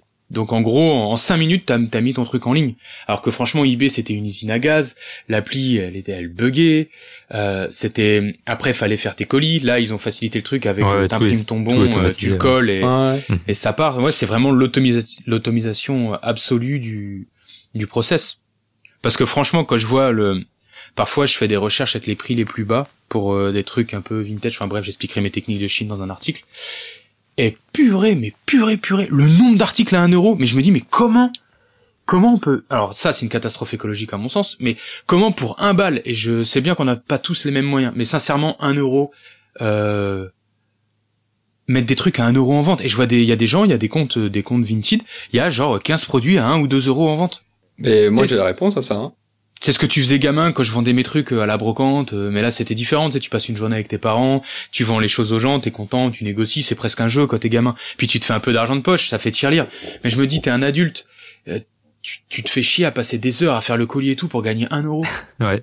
Mais en fait, c'est l'euro symbolique, ces personnes-là, c'est pas pour faire de l'argent qu'elles le vendent, elles le vendent pour se débarrasser, enfin pour se débarrasser, pour faire de la place chez elles, parce qu'elles ont, par souci écologique, elles veulent qu'il y ait une seconde vie, enfin, euh, à, leur truc et plutôt que faire des dons. C'est vrai qu'à la limite, elle devrait faire un don à une association, mais après, mm. ils ont toujours la peur de savoir est-ce que ça va vraiment finir dans, enfin, est-ce que ça va pas finir dans un bac pourri quelque part ou est-ce que ça va être vraiment donné à quelqu'un Donc, est-ce qu'elles font Elles le vendent comme ça pour euh, pour des sommes dérisoires. Mais c'est bah, mais c'est c'est pas il y a une volonté derrière qui est quand même positive. Ouais, bah, après, euh, c'est une interprétation. Je pense honnêtement que c'est pas que c'est pas que de la de la conscience écologique, c'est qu'il y a vraiment des gens qui veulent juste se faire un bal. Et après, c'est mais c'est marrant que tu dis ça parce que c'est c'est pour ça que le comment dire l'action d'Emmaüs avec Tréma, mais il faut vraiment qu'ils sortent l'appli. C'était vraiment une réaction à Vinted parce qu'en fait ils avaient ça m'est revenu après là, c'est ce que j'expliquais dans l'article. Ils ont vraiment noté une une chute des dons des gens en fait. Tu vois? Bah C'est-à-dire Vinted a eu un impact négatif sur le les dons que recevait euh, Emmaüs. Alors j'imagine que si tu, tu jumelles avec euh, la Croix-Rouge, le Secours Populaire et toutes les petites assos qui pouvaient fonctionner avec euh, avec le don des gens, en fait Vinted a, a tué une partie des dons qui arrivaient à ces assos. Et donc c'est une cata pour ces assos. Donc bah, si vous nous écoutez, sincèrement un produit qui coûte moins de 10 balles, allez le donner à une association, c'est mieux. Je plus sois je plus sois. Mais dans les dans les autres plateformes, il y en a une que j'avais complètement oubliée, c'est Facebook euh, qui est dans le, dans le top 3, qui est encore ah une, une, plateforme qui vend pas mal de, de, de produits de seconde main. Mais c'est top 3 en valeur ou en quantité? Parce que tu sais sur Facebook, tu as tous les groupes de fans de marque ou tu sais ça peut Non, mais c'est juste que dans les plateformes, la plus, la plus grosse des plateformes et qui trust vraiment tout, c'est Vinted et après juste derrière, tu as le Bon Coin et Facebook. On parle pour la France, j'imagine que c'est pour ça qu'ils ont dégagé eBay parce qu'eBay il est directement international. OK. Bah tu vois, je vu que j'utilise pas Facebook, pour moi c'est vraiment un réseau social de d'avant. Mais euh, je suis, ça m'étonne Alors pas. Alors là, on, pourrait arriver, on pourrait arriver dans des grandes discussions, mais les jeunes sont de plus en plus euh, retournent de plus en plus sur euh, sur Facebook. Mais non, c'est vrai. Ouais, c'est c'est vrai. Sérieux. Oh putain, alors là tu m'apprends un truc. Mais quand je dis les jeunes, c'est les les les 14 ans. Hein. Ah ouais? Ils ont réussi à aller à re, à resexualiser le truc parce que c'est un cauchemar Facebook. Tu te connectes sur le site, t'as envie de te pendre. Hein. C'est euh, infâme en termes d'ergo, en termes d'ergo et tout. C'est vraiment t'as envie de te couper les veines. On Par dirait un- c'est- possible que ce soit uniquement localisé dans certains pays comme euh, la Belgique ou la France et qu'aux États-Unis, dans les autres, ces autres pays-là, ça ne marche plus du tout. Hein. Mm. Mais en tout cas, il y a un regain d'intérêt pour une des, des, des personnes plus jeunes euh, pour y aller. Donc il y a eu Moi, un je- gros trou à un moment donné. Nous, on s'y intéresse peut-être beaucoup moins. Les plus âgés, ils sont à fond, par contre. Euh, Mm. Mais il y a euh, cette euh, nouvelle audience qui, a- qui arrive. Mais aussi, c'est parce que Facebook, euh, Instagram, Facebook, je crois que Snapchat aussi, c'est tout du, c'est ça appartient à Facebook. Il y a une dynamique qui s'installe entre les plateformes pour essayer d'avoir une espèce d'homogénéité aussi. Ouais. En tout- bah, je sais que ça fonctionne en province parce que c'est vrai que le principe de, de groupe Facebook c'est hyper C'est la proximité. pour, euh, C'est Ouais. la proximité. c'est c'est ça colle vraiment à ces besoins là. Ouais, en vrai peut-être que ça fonctionne. Il y a sûrement des groupes Facebook par arrondissement dans les villes comme Lyon ou Paris. euh, je me rends pas compte. J'ai vu que j'ai pas besoin de ce genre de truc. Bah écoute, super, tant mieux pour nos amis américains qui contrôlent le monde. Non, je rigole, c'est une termine, je termine donc euh, cette euh, cette étude. Euh, donc justement sur le, les, les personnes, euh, le- le- la fréquence de, de vente. Euh, donc euh, 82% euh, disent euh, y vendent une fois par euh, tous les six mois. Euh, et euh, 42 euh, plus ou moins une fois par mois. Donc euh, c'est encore assez. La plupart des vendeurs ne vendent qu'un produit ou deux à l'an, au final. Hein. Après c'est qu'ils sont ils ont peut-être pas tous un milliard de trucs comme euh, vous et moi. Mais il y a, c'est la suite que je trouve beaucoup plus intéressante. Et là, j'y aurais pas, je pensais franchement pas à ça. Donc là, euh, ça génère moins de 100 euros de recettes pour la plupart des, des personnes. Et surtout, euh, il y a que 4 14% des, des personnes qui vendent qui gagnent plus de 200 euros euh, à l'année sur la plateforme. Donc c'est finalement assez peu. On peut pas dire que ce soit rentable pour la plupart des gens. Mais surtout que depuis 10 2018, euh, ça a pas augmenté. Les revenus générés sont n'ont pas augmenté.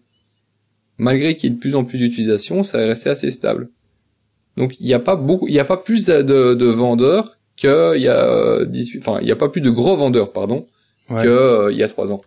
Ou alors, ou alors t'as de plus en plus de petits aussi qui viennent te péter Oui, la moyenne. de plus en plus, t'as Mm. de plus en plus de petits, mais il n'y a pas de gros, il n'y a pas, euh, la plateforme n'est pas devenue une grosse plateforme de recel euh, comme on aurait pu croire. Parce Ouais. que maintenant, euh, si vous voulez chercher un produit qui, qui a été euh, euh, pillé euh, à la sortie, vous allez dans Vinted pour le trouver.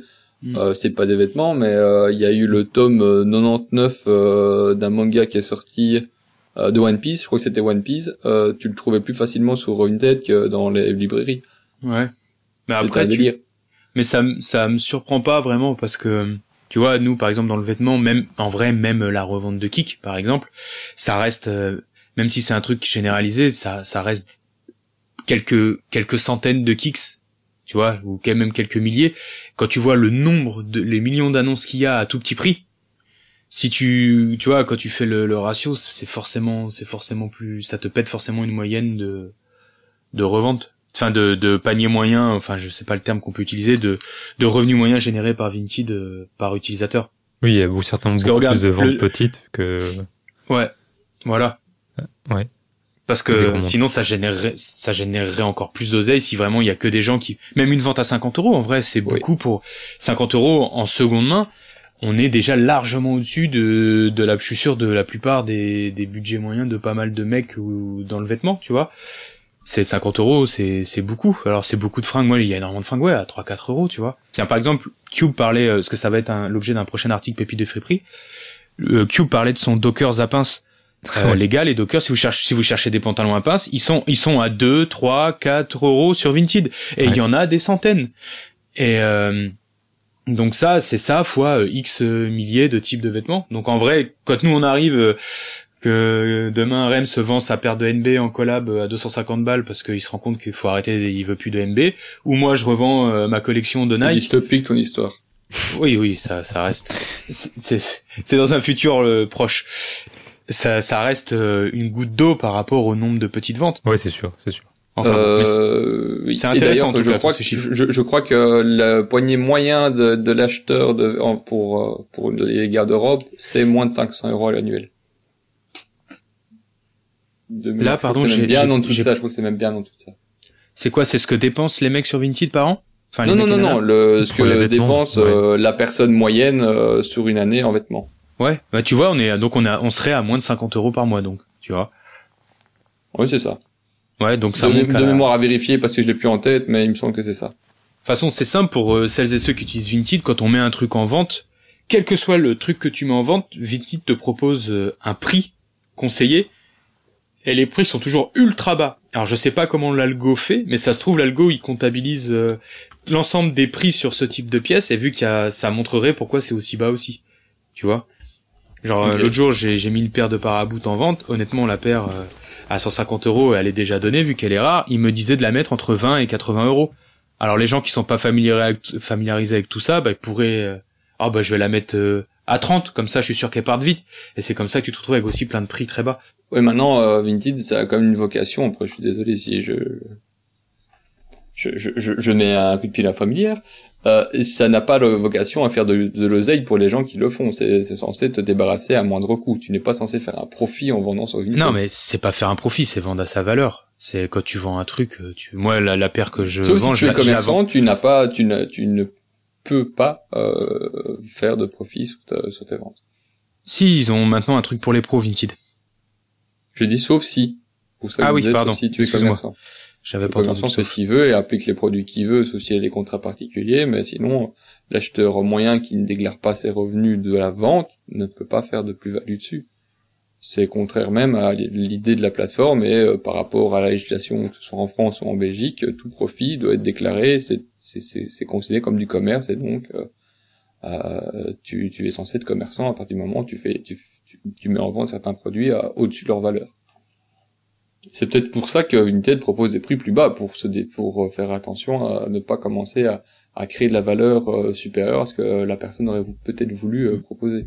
Mais là je te Voilà, parle de le- Ouais, mais Ça- c'est un débat produit, hein. profond hein, qu'on peut faire sur sur ce genre de enfin sur ce genre de plateforme et sur la revente en général. Hein, mais- ta paire de paraboutes que tu la vends 150 ou 80 euros, elle vaut 400 euros retail, donc tu fais pas de, tu fais pas de profit, tu vois. Mais bref, c'est, ça va, ça va dans le sens Mais effectivement. le peut-être- profit, le profit, c'est ce- l'achat, que- enfin, le profit, c'est entre le coût que ça t'a, enfin, ce que ça t'a coûté de l'acheter et le, le coût de la revente. C'est ça le profit. C'est pas le prix qui est affiché euh, sur une plateforme, enfin, sur, dans un magasin. Si tu as acheté un truc 50 euros et que tu le revends 100, même si ça vaut 200, t'as fait 50 euros de profit.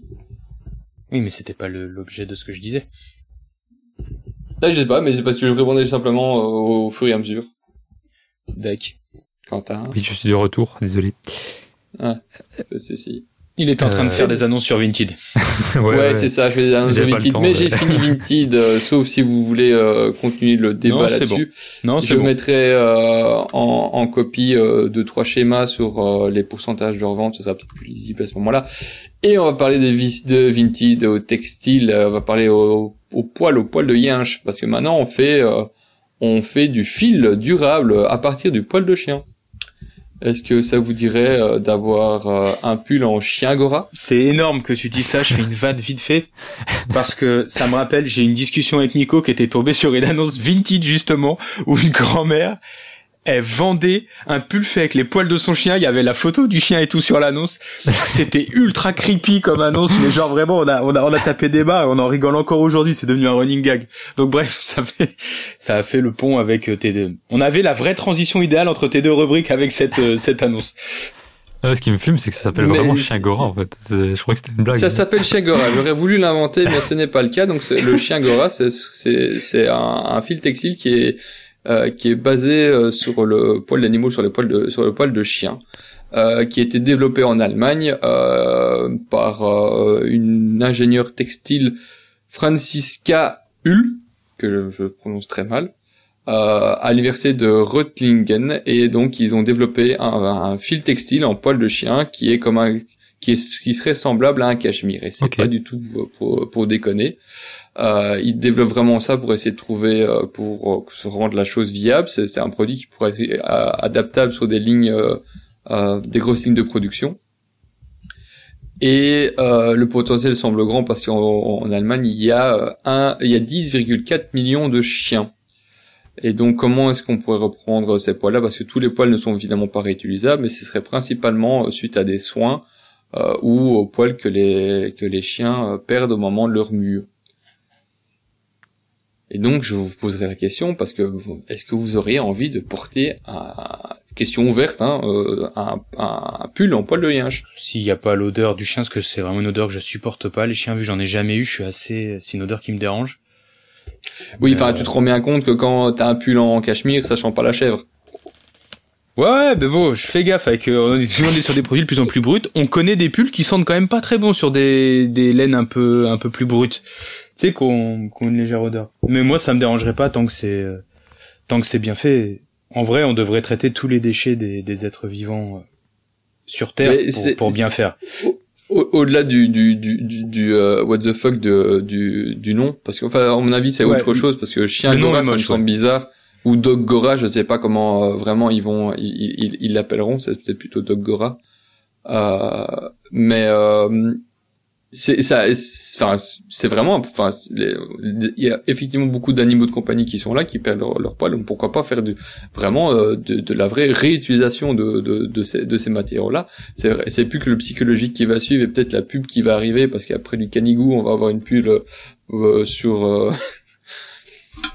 sur, sur, sur une marque de pull euh, en poil de, je sais pas moi, en, en, poil de chihuahua.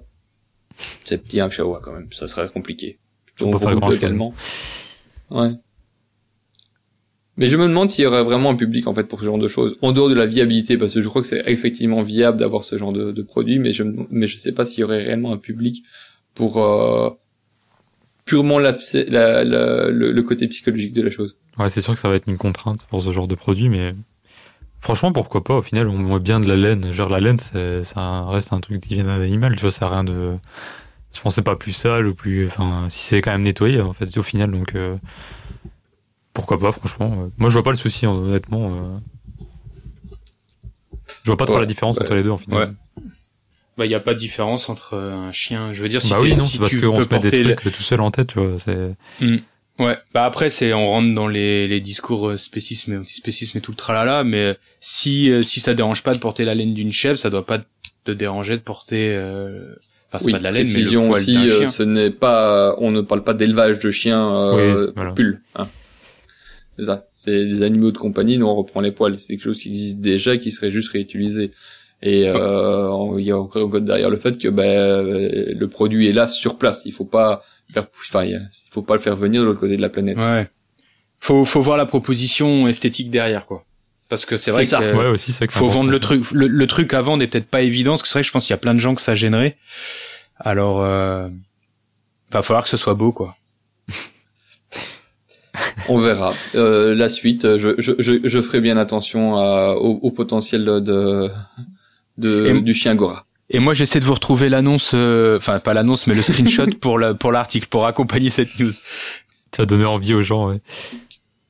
Suite à ça, vous avez peut-être vu que Kering communique sur la fin de l'utilisation de la fourrure dans ses dans ses maisons. Ouais. Donc Kering, c'est le groupe qui reprend euh, Saint Laurent, euh, Brioni, Gucci, Balenciaga, Balenciaga, dont je parlerai à la toute fin de, de, de mes chroniques, fin de mes actus. Euh, et donc, euh, bah, la, la, maison a, a, communiqué sur le fait qu'elle allait arrêter de l'utilisation de ses fours dans, dans ses maisons. Il y avait plus que, je crois qu'il y avait plus qu'une seule de ces marques qui le faisait directement. Et donc euh, maintenant, euh, c'était c'est fini. ils disent que le monde a changé, que les clients ont évolué, que le luxe doit naturellement s'y adapter. Et à côté de ça, évidemment, il y a la filière de la fourrure qui dégaine en disant que c'est de l'hypocrisie euh, et qu'ils vont mettre à mal un, des, emplois qui, qui représentent 2000 à 2500 personnes. Eh ben c'est pas grave, c'est pas grave. Ça fait des millions d'animaux morts. Euh, ils trouveront un autre boulot ailleurs. Les, les emplois se, se détruisent et se recréent. C'est c'est pas grave du tout. 2500 êtres humains sur 8 milliards, c'est pas grave par rapport aux centaines de milliers et de millions d'animaux massacrés pour que des pains bêches euh, friqués à mort puissent euh, parader dans les rues. Franchement, euh, ça, ce chantage-là, il devrait même être, mais il devrait être massacré par tous les médias. Ce qui a peut-être été le cas, j'ai pas suivi. Mais là, c'est vraiment pas grave. Euh. Enfin, je suis à deux doigts parce qu'on n'est pas entre nous, mais je pourrais faire une comparaison horrible avec ce qui s'est passé dans l'histoire de l'homme. Et c'est comme si on avait dit ah non, faut, on va quand même pas arrêter certains de ces de ces trucs, ça va mettre des gens au chômage. Non, mais ils sont fous. vraiment, ils sont fous. Bref, c'était le moment coup de gueule. Ça, ça me tend ce sujet. Voilà. Hein? Par contre, il y a un truc qui est hypocrite. Il y a un truc qui est hyper hypocrite et qui est presque dangereux dans la déclaration de Kering si euh, ce que tu as lu c'est vraiment la, la, citation. Les nos clients changent alors on s'adapte. Mais c'est vous qui devriez vous adapter et pas attendre que le client y change. Ça, par contre, tu vois, c'est la Ça, tournure par de la contre, Moi, phrase. je suis pas d'accord. Je suis pas d'accord avec toi parce que c'est, un- enfin, dans le sens où c'est pas et c'est pas une, euh, c'est pas du- un jugement de valeur ici, mais c'est juste qu'ils répondent, ils ont une clientèle, il y a une demande, ils répondent à une demande. Oui, mais ça veut dire que reste un demain. groupe qui a bu- en fait- purement économique. euh, Je sais, je leur sais, voca- c'est leur vocation. Je sais, mais je te parle d'un point de vue purement idéologique. Ça veut dire que demain, les clients se remettent à demander de la fourrure, ils font de la fourrure. C'est ça que je veux Bien dire. sûr. Donc c'est Bien pas, sûr. ça reste pas terrible comme j'aurais j'aurais communiqué différemment. J'aurais dit les goûts de nos clients changent pour les valoriser et ça va Maintenant- dans le sens des valeurs de des valeurs qui changent aussi dans le luxe de penser au vivant, au monde qui nous entoure. Tu vois, ça aurait pu être la communication aurait pu être Mais je trouve ça, je trouve ça intéressant que tu réagisses là-dessus parce que je l'ai plus en tête, mais quelqu'un m'avait rapporté je- le, le- un autre propos qui était venu de, de cette news là. Et euh, là, tu réagis justement en tant que, que personne touchée par euh, le, le secteur de, de animal, enfin de, de du par bien-être animal. le monde qui nous entoure. Mais tu n'es pas leur client en fait. Donc Je ils sais, s'adressent mais pas je- du je- tout. Non mais laisse-moi, laisse-moi finir. euh, Mais parce tu vas- que j'ai- mais laisse-moi- parce que mais- j'ai compris ce que tu voulais dire. Non, non, non, non. Oui, toi, oui, mais moi, je parle pour à l'auditeur, mon cher auditeur, écoute-moi. Et les auditrices, Euh, voyons. auditrice, auditeur, euh, tout le monde, tout le monde a la même valeur. Mais il faut se rendre bien, bien se rendre compte quand des, des groupes font des annonces, et je parle pas forcément d'ici, mais en général, elles s'adressent à leur clientèle, elles s'adressent pas au type qu'il est de base. Je l'ai pas. Euh, donc elles vont adapter un, un propos qui est polissé pour pas commencer à fustiger non plus la personne qui va les suivre pour continuer avoir un lien, euh, ben, même si c'est un lien commercial, c'est un lien, un lien commercial avec eux. Si du jour au lendemain il dit bon, on, on arrête de produire euh, des animaux parce que ces massacres ne peuvent plus durer et vous êtes des enfoirés de porter ça, tu te rends bien compte qu'il y a un souci. Non, mais là, tu, euh, on- je te parle de Donc- communication. je t'ai, je t'ai fait le speech Oui, mais en, en veux- deux deux. C'est oui, pas du tout mon là- propos. Là, tu, je là, tu fais, tu fais de la presse à Ce que scandale je et veux, tu déformes ce que je veux dire, c'est que les- la communication est toujours beaucoup plus polissée parce que elle va répondre aussi à sa clientèle et que Oui, mais toi tu réagis je- comme ça parce que tu n'es pas la clientèle. Oui, sauf que le, le truc que je t'ai dit à l'oral, là, on pouvait, et on a les bandes, on a, les- on a, on a le son, on a les mots. J'ai dit qu'ils auraient pu faire une communication où ils montraient que les valeurs clients qui évoluaient rencontraient les leurs pour que ça annonce que nous aussi, c'est, c'est un choix d'entreprise qui est pas que mercantile. Tu vois? C'est simplement ça, et ça, ça froisse pas le client et ça valorise le groupe. C'est dans ce sens-là, parce que c'est simplement que dans la déclaration, c'est vrai que quand tu lis à froid, tu, bah, tu dis ok, donc c'est ça. C'est tout, c'était une remarque, mais c'est très bien et j'espère qu'ils vont s'y tenir et qu'il n'y a pas de petit astérix euh, derrière le on n'utilise plus de, de fourrure. Il y en a, il y en a un sans en avoir un. C'est, enfin après c'est juste de la, on parle vraiment de fourrure propre. Donc euh, Ouais. du- c'est pas pour ça qu'ils vont devenir véganes. Ils l'ont précisé. Ils vont Non, non, continuer sûr. à utiliser des, des des matières animales, le cachemire, le, le cuir, la soie, la laine, etc. hein. Là on parle vraiment euh, de, Mm. Ouais. de la peau de bête. Non, non, mais là, a ce pu qui est arracher euh, de, Ouais. vivant et euh, ce qui est des, cacas anim- d'animaux. des animaux qui étaient élevés juste pour ça. Où là, C'est c'est c'est une catastrophe. Où faut. c'est- Mais secteur, et ça arrivera un peu plus loin, secteur qui existe toujours, donc on vend toujours de, de, de la fourrure animale. Euh, et euh, je vais pas les développer, mais euh, vous allez vite voir euh, la, la, quelle, quelle news m'a fait tiquer. Hein. Euh, je vais juste citer les news. Donc il y a Gucci qui développe sa propre matière durable sans cuir animal. Les parcs à Canada Goose disent euh, à leur tour non à la fourrure. Euh, Oakwood lance une collection de, fou- de fausses fourrures en plastique recyclé et euh, la filière fourrure très déçue par l'interdiction votée au Sénat. Voilà. Trouvais ça assez drôle de voir toutes les, euh, les prises de position euh, contre la fourrure, puis en une fois, bam, dégueulasse, on arrête euh, la production de, de, de fourrure à base de vison. Ça, c'est vraiment arrêté ça? C'était voté au Sénat, oui. Cool. Le, le Sénat français? Le Sénat français, oui, je, suis, Ouais. je ne donne Ouais, des news pratiquement qui viennent de la France ou européennes. Ok. Généralement, parce que quand on fait pour les Belges et euh, Ouais, ça, juste pour la Wallonie, ça, ça serait un bordel euh, de comment, enfin, ou trier qui fait quoi. Ok, bah c'est c'est une super bonne nouvelle. Je suis très bonne humeur. Ça se, ça s'entend. Merci Rémi de, de mettre du baume au cœur à mon dimanche. Voilà. Et sinon, si tu veux, tu pourrais donc retrouver chez euh, Oakwood euh, une, euh, une collection à base de fausses fourrures qui vient de plastique recyclé récupéré dans les océans. Je Ouais. sais pas du tout à quoi ça pourrait bien ressembler. Honnêtement, j'ai des idées, j'ai des visuels de cuir au coude dans ma tête. Euh, Je veux dire, demain ils viennent me voir pour faire un partenariat. Si c'est toujours le même design, je peux pas travailler avec eux. Mais bon, c'est bien qu'ils fassent, euh, ils fassent les choses. J'avais vu, bah, t'en avais parlé, je crois d'ailleurs que ça coûtait plus cher certaines. C'est pour ça que la fourrure avait encore du temps devant elle au niveau des marques cheap. Alors là, je parle pas de coude. C'est que la fausse fourrure coûtait plus cher que certaines vraies fourrures euh, faites dans les pires conditions. Il me semble que t'en avais parlé dans une de nos news. euh. Ça dépend, euh, ça dépend quoi, comment, euh, pourquoi. Parce que tu as des produits qui sont directement réutilisables, euh, enfin que tu dois moins retraiter que d'autres. Donc c'est vraiment du cas par cas. Dans, le- dans ce cas-ci, je pense pas parce que les prix euh, sont entre euh, 99 euros pour un sac et 299 euros pour un manteau. C'est assez raisonnable dans si tu parles de, de prix euh, VS de la fourrure. Enfin, Mhm. recomposition VS euh, de la vraie fourrure. Je, connais, je, en même temps, je, peut-être que j'ai des bêtises, je n'ai jamais rien acheté en fourrure. Euh, je pense. Je suis en train de réfléchir si j'ai pas des, des New Balance en poil de lapin, mais non. Moi, j'ai peut-être une paire de paraboot Michael, achetée en seconde main pour des clopinettes qui a du poil dessus. À mon avis, c'est pas terrible ça. Euh, bon, je ne saurais pas dire. Donc pour le pour le coup, tu me poses une colle sur le sur le prix réel, mais mais euh, généralement des matières recyclées, il y en a qui coûtent plus cher que la matière euh, simple, euh, genre le coton. Le coton recyclé coûte plus cher. Bah ouais, souvent t'as plus de process, donc. euh, À cause, oui, c'est ça, à cause du, du, du processus de, ref- de retransformation euh, ou bêtement de nettoyage, retransformation, reconditionnement, etc. Et puis il faut faire, tu dois faire ça voyager dans 10 usines différentes, donc euh, souvent les matériaux recyclés coûtent beaucoup plus cher. C'est juste qu'ils sont déjà là. C'est là, c'est principalement la vocation euh, écologique qui va qui va primer euh, ou des histoires de stock dormant, etc. plutôt que la valeur purement euh, économique. Mais ça, je crois que de Good Good, Victoire pourrait euh, plus facilement en parler si jamais un jour on a envie d'aborder ces sujets-là. Clairement, on va pas s'aventurer, on n'est pas expert. Du tout. Euh, ben, je vais passer à la suite, euh, à des ventes aux enchères, parce que c'est toujours rigolo, des gros chiffres avec des, des, des, des, des chaussures ou des, euh, des pièces un peu iconiques. Donc on a la Nike Mag, signée par Mike G. Fox. Est-ce que vous êtes euh, team Retour vers le futur? Pas Non. du tout, moi. Merde Bah je connais, hein, mais. Euh, mais je- je- bah je oui, je fan, connais en fait. aussi. J'ai bien aimé les films, mais j'en suis pas. Enfin, je suis pas non plus à. Je crois que finalement, c'est la basket qui, qui a, qui elle a été plus propulsée dans mon esprit après coup que pendant, Je pense que aussi avec ouais. le film. le marketing Nike a fait un gros boulot sur les dernières années là. Oui, bah après le film est, été- est vraiment Et- et reconnu culte. comme Oui, étant culte. euh, culte, euh, pop culture, tout ce que Mhm. tu veux, et donc euh, bah évidemment tout ce qui est issu du film et qui fait passer, paraissait un peu futuriste était beaucoup mis en avant et ça fait grossir euh, l'intérêt qu'on pouvait avoir dessus. Mais je serais Donc, curieux de euh, voir si tous les mecs qui en parlent, et notamment dans les plus jeunes, ont vraiment vu les films. Je serais curieux.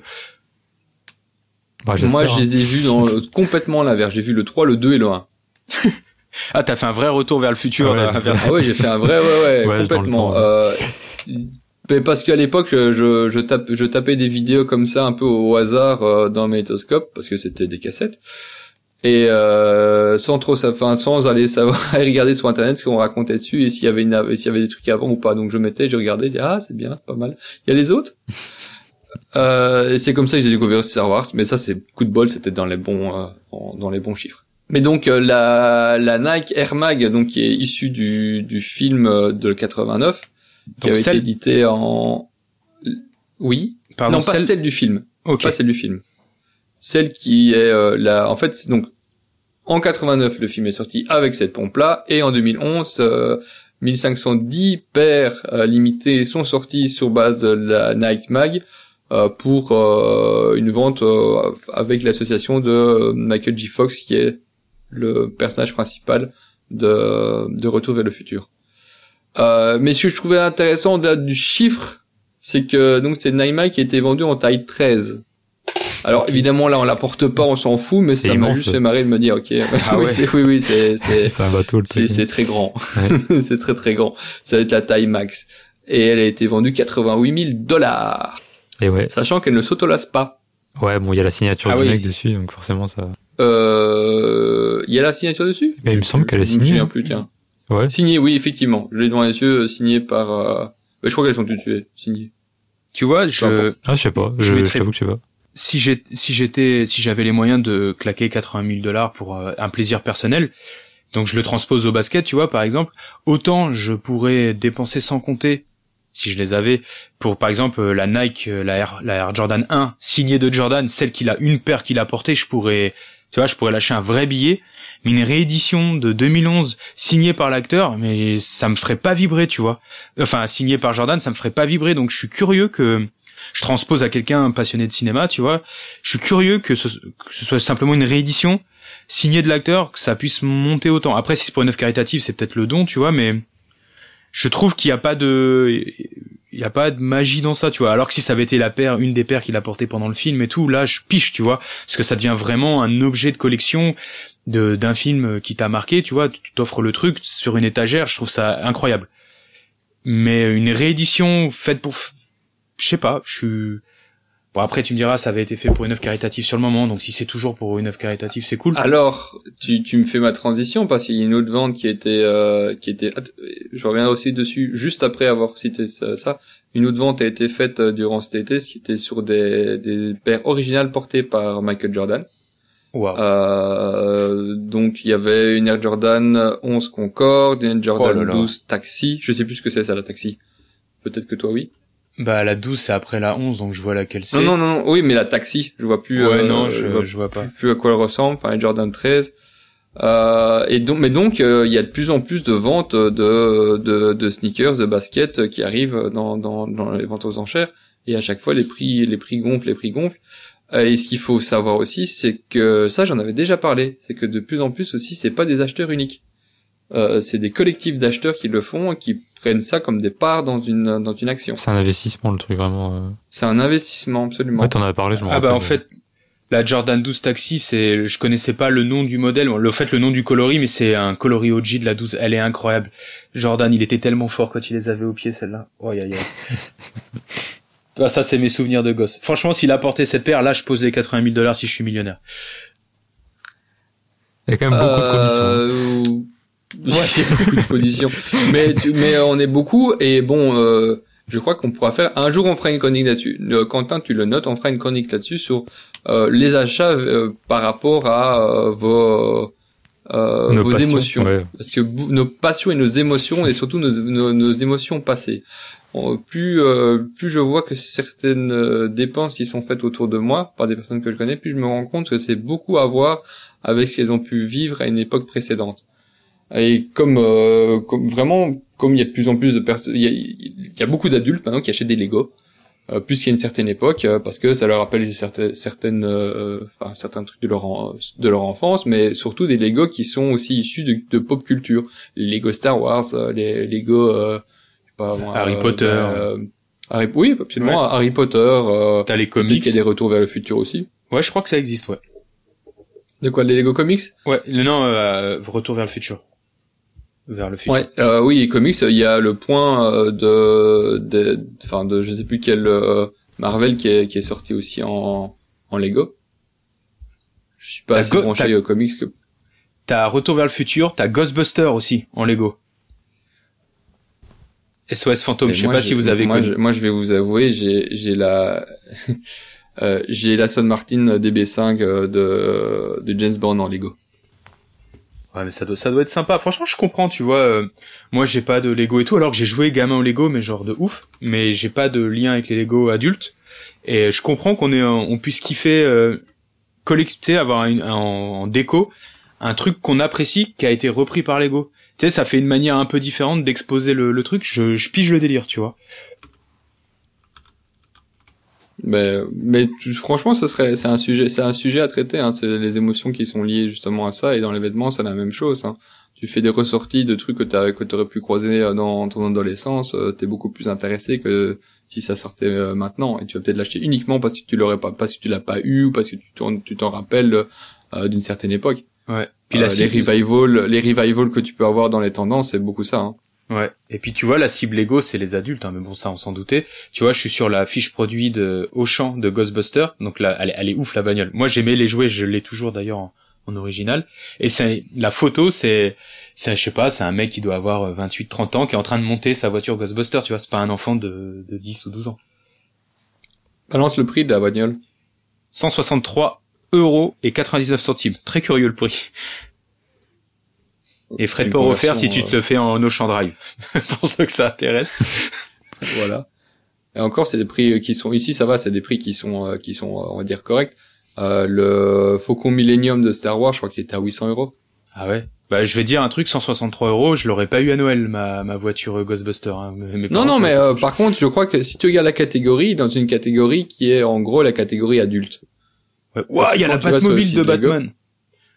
et il y a plusieurs. Ouais, ils font les Euh, Batmobiles selon on- les années. Celle de on- 89, là. Elle est incroyable. On- 260 on va euros. On va transformer le podcast, on va faire ça, on va uniquement pas être joué. Ouais, non, mais vas-y, j'arrête. Parce que là, je suis, ça y est, je suis à la Fnac et tout, je fais n'importe quoi. Je, je te laisse reprendre le fil.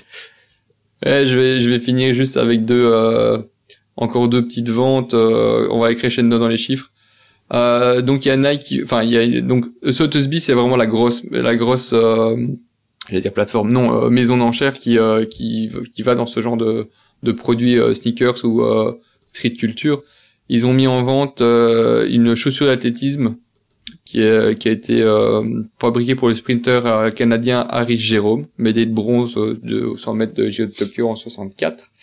Ok. Et euh, je crois que c'est la paire la plus vieille qui, qui puisse avoir euh, ou qui puisse être célèbre. Je sais pas trop exactement. mais Bon, là en fait c'était surtout pour le fait qu'ils voulaient, qu'ils espéraient atteindre euh, encore un nouveau plafond et adjuger la paire entre 800 000 et 1,2 million de dollars. Et euh, vous verrez la paire, euh, elle il reste plus grand chose et même le souche il est il est alternatif. on, est- Ouais. on dirait une espèce de poisson rouge aplati euh, sur, sur le côté. Ah ouais.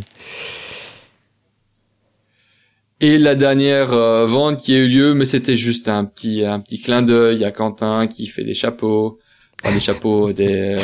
J'ai pas encore un modèle comme ça, il faut que je... T'as pas encore un comme ça, Non, je vais réfléchir. Peut-être bientôt, donc le bicorne de Napoléon qui a été, qui a été adjugé à 1,4 million de dollars, toujours par Sotheby's. Euh, à savoir que Napoléon a fait fabriquer 120 chapeaux en feutre pendant son règne. 120 est un chiffre qui est évidemment invérifiable. hein. Ouais. Et qu'il n'en reste actuellement que euh, qu'une vingtaine. Peut-être, Quentin, que tes premiers protos vont atteindre des sommes folles dans, dans un futur euh, euh, moyennement éloigné. Ouais, Faut que tu deviennes un con. Pas. Faut que tu deviennes un conquistador et que tu fasses grandir le royaume de Belgique. Hein. Oui, c'est ça. Il y a, ouais, c'est, c'est- faut, faut, faut, faut pas oublier ça. Il faut absolument trouver euh, avant ça une, une personne pour devenir un despote et assouvir des sociétés. Parce que Ouais. Napoléon, il a quelques morts sur les mains. Ah, Enfin, sur la conscience, la plutôt. France.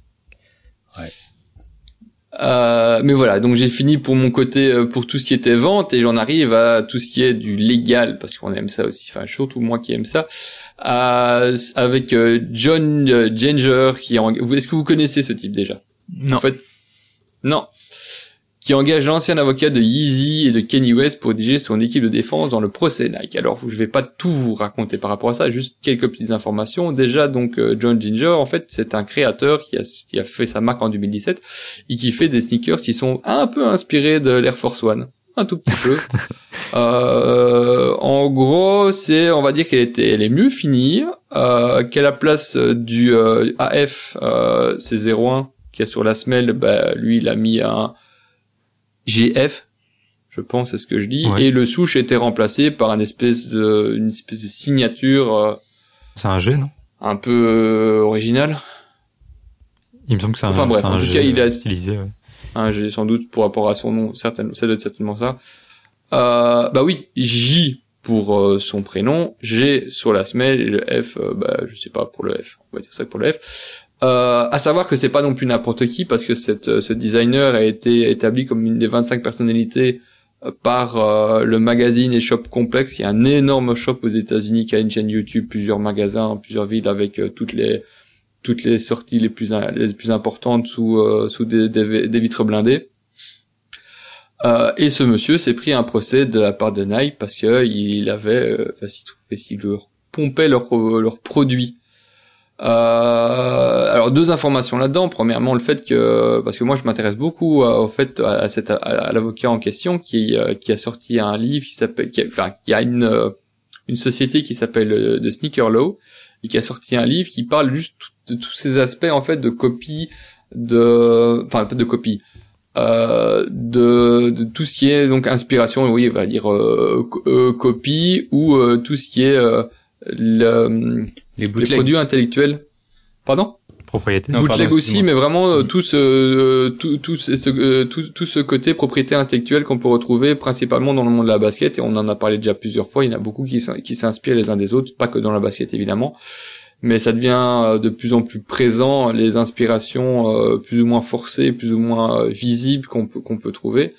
Et il y a une, aussi une industrie qui se développe dans le procès par rapport, par rapport à ça, qui est assez intéressant. Et euh, en une, des déclarations justement de, de, de des sneaker law était qu'il fallait peut-être arrêter de la part de Nike euh, d'attaquer ou pas, un peu au petit bonheur la chance, euh, enfin en fait sans aucune euh, comment reproduire les termes cohérents de manière cohérente. Ouais, que ce soit un peu. Jusqu'à maintenant, C'est random quoi leur, euh, leur- leurs attaques. Oui, en fait, jusqu'- jusqu'à maintenant, Nike euh, n'attaquait pas réellement euh, au fur et à mesure les personnes qui s'inspiraient de leurs modèles. On parlera des modèles déposés par après. Euh, et c'était, euh, c'était une fois de temps en temps, il dégainait, il dégainait sur une personne qui trouvait trop importante, trop, euh, qu'il y avait trop d'influence, mais une fois que, les- que la personne était- avait déjà développé son produit, qui était déjà installé. Et ça devenait compliqué parce que du jour au lendemain, quelqu'un avait euh, lan- lancé euh, des, on va dire ici, on va reprendre le- l'exemple de, la- de l'Air Force One, lancer un modèle basé sur l'Air Force One, il développe son sa société, puis après X années, ah ben Nike dit au fait euh, pas d'accord. Mais ils ont quand même laissé ils ont quand même laissé faire pendant X années sans sans rien dire, puis en une fois ils vont dégainer et pour d'autres personnes ils vont rien dire. Et une espèce de confusion totale de ce qui peut être fait, de ce qui ne peut pas être fait, euh, de qui appartient à quoi, que personne ne comprend rien à ce qui se passe. Euh, et c'est pour ça qu'on va parfois pleuvoir, euh, ouvrir et s'ouvrir des procès, mais il commence à avoir un game changer dans dans ce domaine-là en disant maintenant on va un petit peu mettre les choses à, à plat et comprendre et avoir des vraies règles établies et pas juste faire euh, au cas par cas et à la tête du client. Ouais. J'ai devant les yeux là une des paires. Effectivement, euh, c'est pareil. Vas-y, dé- développe. Bah c'est vraiment exactement la même paire. C'est euh, sauf qu'à la place de, du swoosh, c'est un truc en relief un peu comme euh, tu sais un petit peu la matière que t'as sur les varsity jackets, tu sais pour marquer genre le A de l'université sur le, les, la, po- le la poitrine. Ça fait ça mais en très épais, sinon le shape est exactement pareil, la, la paire elle a juste l'air beaucoup plus quali. Et euh, mais sinon c'est vraiment exactement pareil. Genre là, euh, même nos amis de Bonne Gueule qui avaient fait aussi un bootleg de Air Force One à côté, c'est vraiment différent. Là, c'est pareil. Puis vu qu'il s'appelle GF, euh, entre GF et R, euh, GF, ça peut, GF01, ça peut faire penser à F01. euh. Enfin, c'est, c'est flagrant, les mecs abusent un peu quand même, tu vois. Euh, oui, mais ils abusent un peu, mais en fait on les laissait faire. Et Ouais. euh, une fois pas, une fois une, une fois on Non, laissait faire, une comprends, fois laissait pas faire. Il faut taper à chaque fois ou pas taper. C'est ça. Euh, et je, j'en viens donc euh, à la news suivante, c'est que la Air Jordan 1 est enfin un produit déposé. Elle ne l'était pas jusqu'à cet été. Tu nous l'avais annoncé, je crois, Euh, qu'ils voulaient le faire. Ils avaient annoncé, Ouais. que, je, tu- ou toi-même tu m'en, tu, tu m'en as parlé, en tout cas oui, c'est, maintenant c'est, c'est fait. Donc euh, modèle qui était qui, qui existe depuis 35 euh, depuis euh, 35 ans a été euh, déposé maintenant euh, est un est un produit qui est euh, euh, qui est enfin qui appartient complètement à Nike. Et euh, par par là même ils ont aussi déposé la Jordan Low OJ et la il y en a trois. Enfin bon soit on va dire les Ouais. toutes les premières euh, euh, Jordan 1 ont été déposées euh, et euh, en même temps, il y a eu, y a eu un update, euh, il y a une, une pétition qui est arrivée euh, pour euh, contre l'office des brevets justement par euh, la- le fondateur de la structure RGL Consulting Group, qui lui œuvrait pour les marques indépendantes et les propriétaires de petites entreprises afin de respecter leurs droits de propriété contre les géants de l'industrie. Donc voilà. C'est pareil, Nike n'a rien fait pendant des années, il dépose des marques et maintenant, ben, il fout un peu le bordel euh, dans ce qui avait été établi jusqu'à jusqu'à jusqu'à jusqu'à maintenant. Bah, en tout cas, c'est compliqué parce que d'un côté, ils le font parce que c'est des designs qui viennent de chez eux, mais en même temps, c'est vrai que pourquoi attendre autant en fait euh, C'était quoi le. Quel était le but? Parce que maintenant, c'est vrai qu'il y a peut-être des gens qui se sont installés, ils se sont dit, ok, on peut, on peut faire un business là-dessus, tu vois, et. euh, et ça remet tout en Alors question. le mais, bootleg, le bootleg parce que c'est ça. hein, le- donc le, généralement, il y, a- il y a plusieurs choses. Faut des- copier complètement une chaussure. Donc euh, tu fais la même, tu la copies. Euh, tu peux euh, faire un espèce de custom. Donc tu reprends la, faire un boot. Enfin, c'est c'est c'est- c'est c'est assez compliqué, pardon, à, à comprendre. hein. Mais jusqu'à maintenant, la plupart des, des personnes qui faisaient du de euh, du bespoke euh, pour euh, avec, sous une forme de Air Jordan 1 en fait elles achetaient une Jordan et elles, elles faisaient de la customisation elles ne gardaient que la semelle mais à partir de cette semelle elles reconstruisaient tout autour donc en fait c'était pas une copie Ouais. parce que c'était issu d'un produit qui existait déjà Ouais, ben justement, c'est les par exemple les petits artisans qui euh, qui refont des modèles, mais tu sais dans des, des des cuirs de ouf ou des trucs comme ça. qu'est- Qu'est-ce qu'ils deviennent oui, mais c'est ça en fait, justement euh, jusqu'à maintenant ceux-là et c'est et normalement ça ils pourront toujours le faire ils ne ils font que de la customisation Ok. ils ne font pas, ils ne, comme ils, comme ils partent d'un modèle qui existe, ils achètent un modèle, bon, je vais, je- ils achètent une Air Jordan 1, on va dire, sans euh, classique, blanche, machin. Déjà ça c'est compliqué à trouver, hein. Voilà, ils gardent la semelle. Ça se passe pas réellement comme ça, mais dans l'idée c'était, c'est, comme ça que ça se passe. Hein. Ils gardent la semelle. Euh, et puis ils reconstruisent autour. Ok. C'est comme une maison, tu gardes les pans. Ouais, c'est c'est quand même ultra compliqué de, enfin, c'est ultra flou, tu vois, genre de, de dire oui, c'est ce que c'est vraiment. Ah oui, mais c'était un vrai bordel. C'était c'est un vrai bordel. Et à côté de ça, tu euh, qui va dire, ben, euh, moi, j'ai pas fait de destruction, j'ai reproduit sur une autre. Enfin, la semelle ne vient pas de chez Nike, mais c'est la même, c'est le même type de semelle. Ouais. Oui, mais alors c'est une copie. C'est c'est c'est assez compliqué. C'est vrai que ben, je vois pas comment tu défends l'un ou l'autre. Tu vois, c'est c'est ça me ça me paraît Mais C'est tellement. pour ça euh, qu'il y a des procès avec des avocats qui ont Ouais. des gros noms et qui vont pouvoir dépenser plein d'argent pour avoir des, des, des grosses envolées lyriques. Ouais. Ah ouais, en fait, c'est ça. C'est tu te fais mousser en fait. euh. Mais oui, c'est très bizarre. Je j'avoue que je sais pas Ah, trop voilà. comment. on, euh, on comment le verra. truc, en tout ouais. cas, moi, je vous dis, j'ai acheté le bouquin justement de Seeker euh, Low. Mhm. Et euh, je vais lire et peut-être que je vous ferai euh, Ouais, un résumé plus de ce d'infos, ouais. Ce sera assez intéressant. Mhm. Allez, suite à ça, euh, c'est toujours procès. Donc, euh, vous avez entendu le litige entre l'artiste Futura et The North Face? Non, du tout. Du, du tout. Non, bah, ju- juste en passant, c'était donc Futura qui est un artiste euh, street art qui est connu pour euh, des, enfin, des espèces de graffiti avec des, des, des, des formes, pas dire géométriques, hein. Mais bon, cette forme-là avait été reprise dans une pub de North Face et, et sans l'accord de Futura, ou enfin du moins, euh, on a eu l'impression que c'était euh, une copie euh, d'un des symboles de Futura, alors qu'il n'y a eu pas d'accord entre les deux. Futura a, attaqué et au final, voilà, clap de fin, il y a eu un accord entre les deux. Et euh, de North Face a dit qu'elle ne voulait pas, qu'elle ne voulait pas, euh, aller euh, avoir l'impression de euh, prendre la propriété intellectuelle des artistes et donc euh, a certainement fait un gros chèque pour euh, ne, ne- Pour calmer ne tout ça, plus ouais. entendre parler après, Ouais. pour calmer tout. Mais euh, de- donc de plus en plus, il y a quand même un petit changement aussi par rapport à ça. hein. Il les marques euh, font de moins en moins comme ce qu'elles ont envie, même si là je disais qu'il y en a qui attaquaient, mais on commence à, avoir, à mettre en place, à établir des règles et essayer de de de, les, de les respecter. Ouais, bah la protection, de- la protection des artistes, c'est important, tu vois. C'est cool que ça, ça, ça aille dans ce sens-là aussi pour certains trucs, parce que t'as sûrement des marques qui abusaient de sortes de trucs euh, qui étaient aussi vachement inspirés de certaines euh, personnes qui fonctionnaient ou qui avaient euh, une certaine renommée et qu'au final, ouais, il y avait des, des coups en douce, quoi. Et c'est, c'est bien que ce soit aussi défendu et protégé, donc. euh, Ouais, franchement, Oh, c'est. oui, des marques qui reprennent des modèles qu'on leur a donné, Ouais. genre de choses. Non, mais c'est intéressant. Mais je- donc dernière petite euh, dernière petite news juste euh, pour le fun avec euh, des personnages célèbres qui ont euh, qui ont euh, euh, qui ont eu leur petite actu. D'abord Kim Jong Un.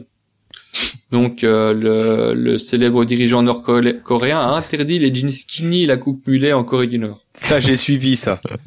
Putain, T'as suivi ça? Ouais. Et du coup, Quel grand ça homme. te plaît ou pas? Bah, bah, de toute façon, je suis en train d'écrire le, je suis en train d'écrire l'article sur le size up. Bon, alors c'est encore différent de, du slim ou non slim, parce que size up c'est autre chose, mais quand je, je vais être obligé de le citer, j'ai pas le choix. J'ai pas le choix. Quand ton, quand ton plus fidèle, l'allié le plus connu à ta cause, c'est Kim Jong-un, ça, tu peux faire quelques cauchemars sur est-ce que je suis parti sur du bon côté de la force, mais J'avoue, faut se poser des questions. En dehors, en dehors de ça, du jean skinny, euh, désormais interdit le jeans fuselé, le jean déchiré, les t-shirts de, et de marque et certains piercings.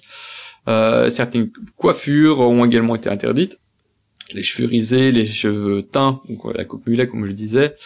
Des tenues qui feraient partie d'une invasion euh, du euh, de mode de, la vie capitaliste. Donc c'est désormais illégal d'avoir euh, du, du, skinny et une coupe mulet en Corée du Nord. Par contre, ils ont pas dit la peine. Et je crois qu'on veut pas la connaître. Non, ça doit être, bah, ça doit être abusé par rapport. Euh...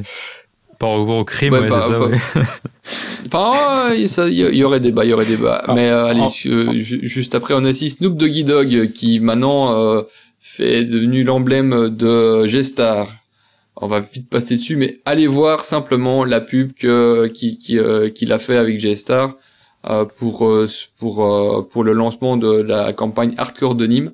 Donc il a repris la la chanson Say It Wichabouti et il a reproduit euh, la, la, chanson mais uniquement en intégrant tous des tous des denimes euh, G-Star mais en gros c'est juste des fesses qui bougent avec des jeans dessus voilà juste voilà si vous avez envie de passer un petit moment sympathique sympathique allez voir je crois que même que là dedans il y a une Rolls Royce de mémoire hein. euh, il y a une Rolls Royce où ils ont tapé euh, une paire de de, de sur l'emblème Rolls Royce qui ouais. Boudi Boudi j'ai vu passer la photo où il porte une sorte de trench ou McCoat, mais j'avais pas approfondi, j'irai voir.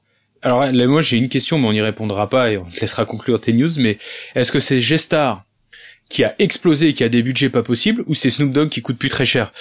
Parce que c'est quand même c'est quand même une icône du hip hop et ça reste un mec euh, ultra présent. C'est pour moi c'est pas un has Snoop Dogg.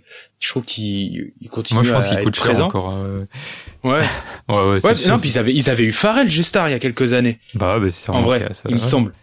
Ouais il y a, y a de l'oseille chez Gestar je crois que juste que Gestar adore faire plein de trucs différents Ouais, mais il faut l'argent, tu vois. Euh, pardon, Snoop Dogg. A... Ouais. Non, mais attends. Ah, Snoop, ouais. Il y a quelques années, il a, il a quand même été nous faire euh, des, euh, euh, des clips en, en, Corée du Sud, du Sud cette fois-ci, euh, un peu fumé avec euh, comment c'est encore cet artiste-là?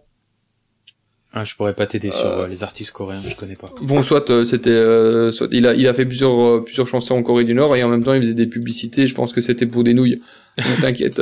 ouais. Je crois juste qu'il aime bien se faire beaucoup d'argent à plein d'endroits différents. Ouais. Puis c'est un kiffeur. du moment où il s'amuse. Ouais. ouais, Snoop il kiffe. Bah quand, franchement, et Vraiment, moi là, je, pourrais acheter euh, rien qu'à regarder dans la vidéo. Hein.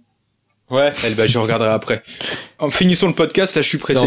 J'ai envie de voir. Ok. Euh, alors juste, euh, ce sera juste, pour, je vais juste le citer, replay, euh, replay, replay, pardon. Euh, donc la marque aussi de Nîmes qui enrôle maintenant Usain Bolt pour faire sa campagne. Ça annonce beaucoup de beau dans le domaine du jeans. Ouais les, les marques des années 2000 euh, se relancent là. Ouais, Revival. Euh. Enfin, elles existent toujours, mais vont chercher, font l'actu, on va dire, font l'actu. Et deux petites news juste pour finir. Il y a Birkenstock qui se dote d'un nouveau directeur euh, général Europe, mais qui vient de chez, euh, tu viens de chez Nike, c'était ça? Ouais, c'est ce que t'as marqué en tout cas. Oui, pardon, c'est ça, euh, qui vient de chez, de, de, donc de chez Nike Sportwear. Mais donc, est-ce que est-ce qu'on va commencer à avoir des drops à la, comme comme Nike avec beaucoup plus de de birk exclusive? Je sais pas, on verra, à suivre. Et euh, la dernière news que je trouvais absolument euh, indispensable, c'est Submode qui va réaliser les nouveaux nouvelles tenues de la police nationale.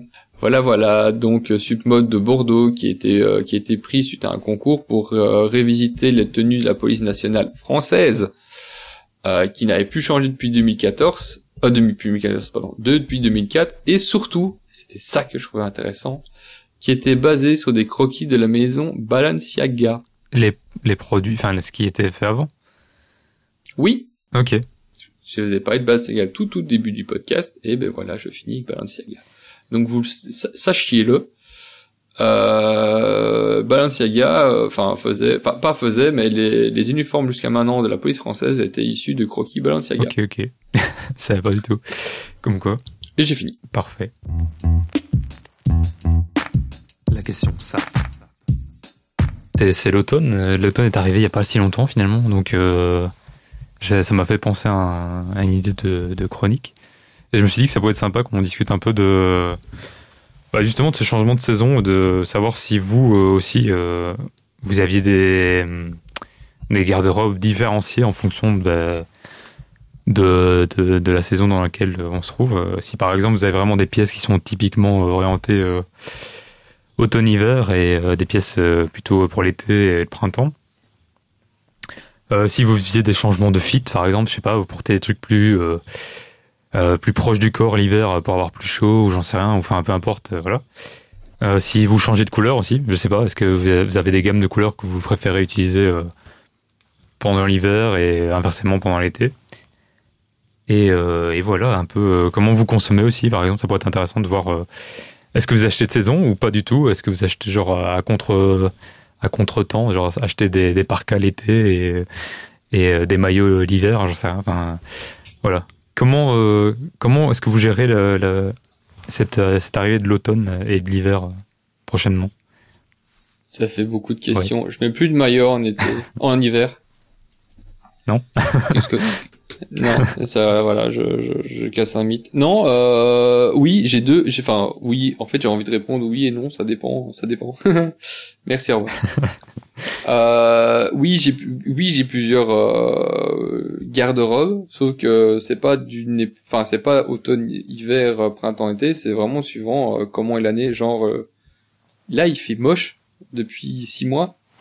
J'ai encore mes, mes vestes d'hiver qui ont pas bougé, par exemple je sais pas que je les ai pas que je les ai mis euh, tout le temps mais euh, je les ai mis tellement longtemps dans la saison que Ouais, je les ai pas raccrochés Mhm. réellement euh, pour reste donc en fait il y a beaucoup de choses que j'ai pas mis cette année-ci en été par exemple. J'ai mis très peu de lin cette année-ci. Euh, il a fait tellement tellement moche que j'ai gardé plein de pièces euh, de mi-saison je, et je fonctionne de plus en plus en pièces de mi-saison toute l'année et parfois je complète avec des pièces qui sont plus chaudes euh, l'hiver et un peu moins chaudes euh, l'été, mais pas vraiment avec des vestiaires complètement séparés. parce que vous êtes belge. Ouais, c'est ça. Et on est belge, c'est, c'est peut-être une information intéressante à, mettre en avant, effectivement. L'endroit où tu vis, Bah. c'est- c'est hyper important par rapport à ta manière de, de t'habiller et de- d'aborder justement euh, les saisons. Parce que c'est vrai que habi- habiter euh, en Belgique ou habiter dans le sud de la France, tu vas pas t'habiller pareil toute l'année. Donc, Ouais. euh, Puis je dis, que tu je dis ça, je dis ça parce qu'on a eu un été euh, bien pourri dans toute la partie nord de la France. Et je pense qu'il se rapproche d'un, d'un été belge moyen, tu vois, parce que même pour un été belge, c'était chum ce qu'on a eu. Mais c'est vrai que là, tu poses la question au moment où on a peut-être eu l'été le plus automnal que j'ai connu de toute ma vie, moi. Je me souviens pas d'un été où il est fait, Alors ouais, après, t'as constant. toujours là, la ouais, 12 ouais. Ouais, ouais, t'as eu quelques pics de chaleur sur 4-5 jours, deux trois fois et grand max. Après, moi, ça ça m'a pas empêché d'être en short tout l'été. C'est-à-dire qu'il a pas, quand il fait 18-20 degrés, mais que t'es en plein été, c'est pas le 18-20 degrés qu'il peut faire quand t'es au mois d'automne. Au mois, tu sais, t'as la notion. Alors, je suis pas, Ouais. Mhm. je suis pas météorologue, mais le ressenti, il est quand même différent. Tu sens quand même que t'es dans une saison d'été. C'est simplement qu'il s'y fait pas chaud à mourir. Mais euh, du coup, je t'ai coupé, Rémi. Je te laisse euh, terminer. Ben euh, non, enfin je sais pas si je peux Ouais. plus développer que ça, juste comme ça en premier, enfin en premier Ouais, on lieu. parce que vraiment c'est euh, c'est suivant. J'ai pas de règles, j'ai aucune règle à proposer. Il y a peut-être euh, quelque chose qui est assez récurrent. C'est vrai que je m'habille moins avec des trucs flashy l'hiver. L'hiver.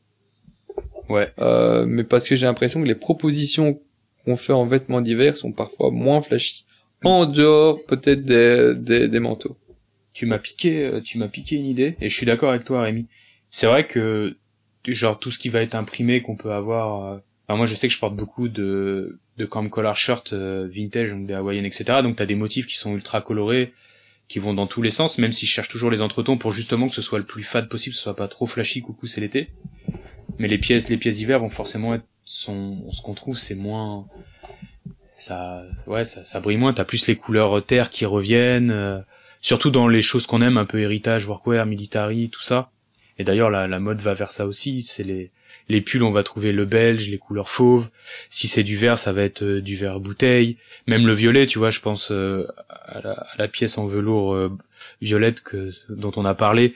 Bah, c'est pas un violet pétant, ça va être un, c'est un violet très sombre qui peut très bien s'inscrire dans un vestiaire vraiment froid avec des couleurs froides. Donc ça, je pense qu'on, sans s'en rendre compte, on est influencé par ce qui existe depuis très longtemps dans nos, dans nos sociétés au niveau des couleurs. Parce qu'on a, on associe l'hiver à des, à, à des matières, euh, à des matières et couleurs qui sont forcément plus, euh, moins chaleureuses dans ce qu'elles dégagent, même si elles tiennent plus chaud. Je sais pas si vous êtes d'accord avec ça. Oui, si, si, complètement. Ouais, du coup, bah, je- Ouais, c'est- vas-y, vas-y, ouais, continue. Va- non, vas-y, vas-y. Non, j'allais dire ce que moi je faisais, mais vas-y. Bah moi c'était juste euh, dire que je pense que ouais il y a une bonne part de psychologique tu vois tu recherches pas les, les mêmes euh, peut-être que l'été, tu veux un truc plus pétant, peut-être de la fraîcheur avec des couleurs plus, bah, plus estivales. C'est bizarre, mais c'est ça. Et, l'hiver, tu cherches un truc plus, plus chaleureux, plus réconfortant. Et c'est vrai que les marrons, ce genre de trucs, ça, ça a ce côté un peu, ouais, chaleureux, plus confort. Je sais pas comment expliquer, mais il y a une bonne part de psychologique dans, dans la manière dont tu, tu vas choisir les pièces. Et je pense que ça, ça joue pas mal dans, dans ces choix. Au niveau des couleurs, il y a, y a, quand même un truc, même si, euh, bah, je l'expliquais dans un article sur le noir, mais les soirées me vont me faire complètement mentir, mais c'est vrai qu'on associe l'été aux couleurs claires un petit peu aussi avec le soleil qui tient, qui tape plus, ah, bah, si t'as un vêtement noir ou, ou, bleu nuit. C'est, je pense, euh, tu sais, on, voit souvent, je vois toujours les, tu sais, les, les trucs de l'époque euh, gréco-romaine, etc., où tu les vois en toche blanche dans ces climats méditerranéens, tu vois. Donc euh, avec des, des voiles, c'est souvent les, vêtements légers, etc. Mais quand tu regardes les populations Touareg, par exemple, alors ils ont des ah turbans indigo très foncés, très marron, noir. Il y a du blanc aussi, mais enfin ils portent autant les couleurs foncées que claires. Mais ouais, comme tu l'as dit, c'est culturel. Moi, si je devais répondre à ta question, au niveau des pièces, c'est surtout un changement de pièce plus que de couleur ou de, de mood. C'est que par exemple, moi, je vais être en short de mai à, fin septembre, enfin tant qu'il pleut pas et qu'il fait le temps qu'on a depuis quelques jours euh, ici et même chez vous. Euh, je suis en short, donc forcément, bah pas de jean, pas de toile épaisse, euh, ce genre de choses. Après, quand arrive l'automne, c'est juste, j'aime bien l'automne quand il est pas aussi sec dans la transition, parce qu'on a eu un mois de septembre qui était pas trop mal, qui rappelait un peu l'été. et, puis là, c'est brutal. ouais Ouais, c'est babam. À chaque fois, c'est t'as pas d'entre deux qui te permet petit à petit de de voir une sorte de switch détenu. Là, c'est limite tu pourrais sortir une parka et euh, mais sinon je porte moi je porte les mêmes couleurs hors imprimé euh, sur les comme collar shorts ce genre de choses. Mais euh, par exemple les, les wallabies que j'ai en que j'aime porter en maple suède. alors pour ceux qui connaissent pas wallabies, c'est genre en cuir des cuirs suédés donc d'un comme on dit dans des beiges, des couleurs très claires. J'ai les équivalents pour l'hiver en boots. Euh, les jeans c'est les mêmes couleurs, les jeans clairs je les porte autant l'hiver que l'été, euh, un jean blanc ça se porte autant l'hiver que l'été, enfin l'été ça se porte pas une fois qu'il fait trop chaud mais je porte les mêmes euh, couleurs olives, je pense pas que la palette de couleurs change vraiment. Ça va être quelques imprimés, quelques motifs. Et après quelques matières forcément, des lins plus légers parce que le lin l'hiver c'est très cool, les, les lins épais moi j'aime bien porter ça l'hiver. Euh, et, puis voilà. Au niveau des achats, puisque tu nous as demandé les achats, je sais que j'achète. Après, c'est parce que je pense vraiment que nous, on n'est pas. Enfin, moi, je mets moi, mais je pense que vous êtes pareil. On n'est pas du tout euh, dans les dans les standards. C'est-à-dire qu'on est des passionnés. Euh, la majorité de mes pièces d'hiver, je les ai achetées en été parce que je les chinais. je pense déjà à ce que je vais porter l'hiver. Je sais aussi que je peux trouver de, de bonnes affaires sur les pièces hors saison parce que le mec a besoin de thunes qui vend sa parka en plein mois d'août euh, parce qu'il veut euh, il veut avoir de quoi partir avec euh, sa nana ou son mec bah il va peut-être brader un peu sa parka personne pense aller l'acheter tu peux mettre, un petit coup de négo puis tu fais une bonne affaire mais sinon j'achète complètement hors saison et je vais compléter avec quelques petits kiffs de la saison sur ce qui sort quand même ouais, par exemple mhm. ouais. bien sûr bah tu, si je sais que j'essaie d'acheter j'essaie d'acheter par saison quelques pièces à des designers que j'aime bien de les prendre en saison et le plus possible retail, mais quelques, parce que j'ai pas les moyens de faire plus. Donc ça, forcément, je suis les saisons, mais sinon, j'ai j'ai des achats assez. Euh, je prépare ce qui va arriver à l'opportunité. Je fonctionne aussi à l'opportunité, donc. Euh, donc voilà, c'est c'est assez variant. Mais c'est sûr que si tu t'achètes pour le moment, si tu t'habilles pour le moment pile de la saison, c'est là que tu fais le moins bonne affaire. C'est peut-être là aussi tu vas peut-être avoir les achats les moins réfléchis, puisque ouais, c'est sûr. Bah t'es t'es pressé entre guillemets en c'est très rare qu'on n'ait pas le manteau qui, si on sort pas, on a toujours un manteau qui traîne, on va pas sortir sans rien. Mais quand on est un peu pressé par euh, l'achat, ça peut, ça peut être compliqué d'attendre les collections, etc. Mais bon, ça, c'est, c'est plus un truc de passionné. Quand on veut juste se prendre son manteau pour l'hiver qu'on change au bout de 4-5 ans, c'est pas très grave de l'acheter au mois de novembre ou au mois de juin pour gagner 150 balles en l'ayant acheté de seconde main ou, ou en solde, je pense. Euh, moi, j'ai quand même ça aussi, euh, le fait d'acheter euh, à l'avance. J'achète toujours à une saison d'écart en général. Enfin toujours non, il euh, n'y a pas de règle. Je me dis pas c'est le moment d'acheter le machin, mais souvent euh, au final euh, je prends des opportunités sur des sur des à une à une saison d'écart, donc j'ai peut-être ça me ça va pas me déranger d'acheter un moto d'hiver au mois de juillet. ouais non. Ouais. Ouais moi non plus. même si c'est pas je prends le manteau d'hiver alors que c'est le pire des exemples parce que c'est c'est pas quelque chose que tu achètes régulièrement Mais euh, des middleware, euh, j'ai vraiment, je vais pas du tout les porter en été, mais je peux acheter, je vais acheter ça au mois de juin pour euh, pour l'automne.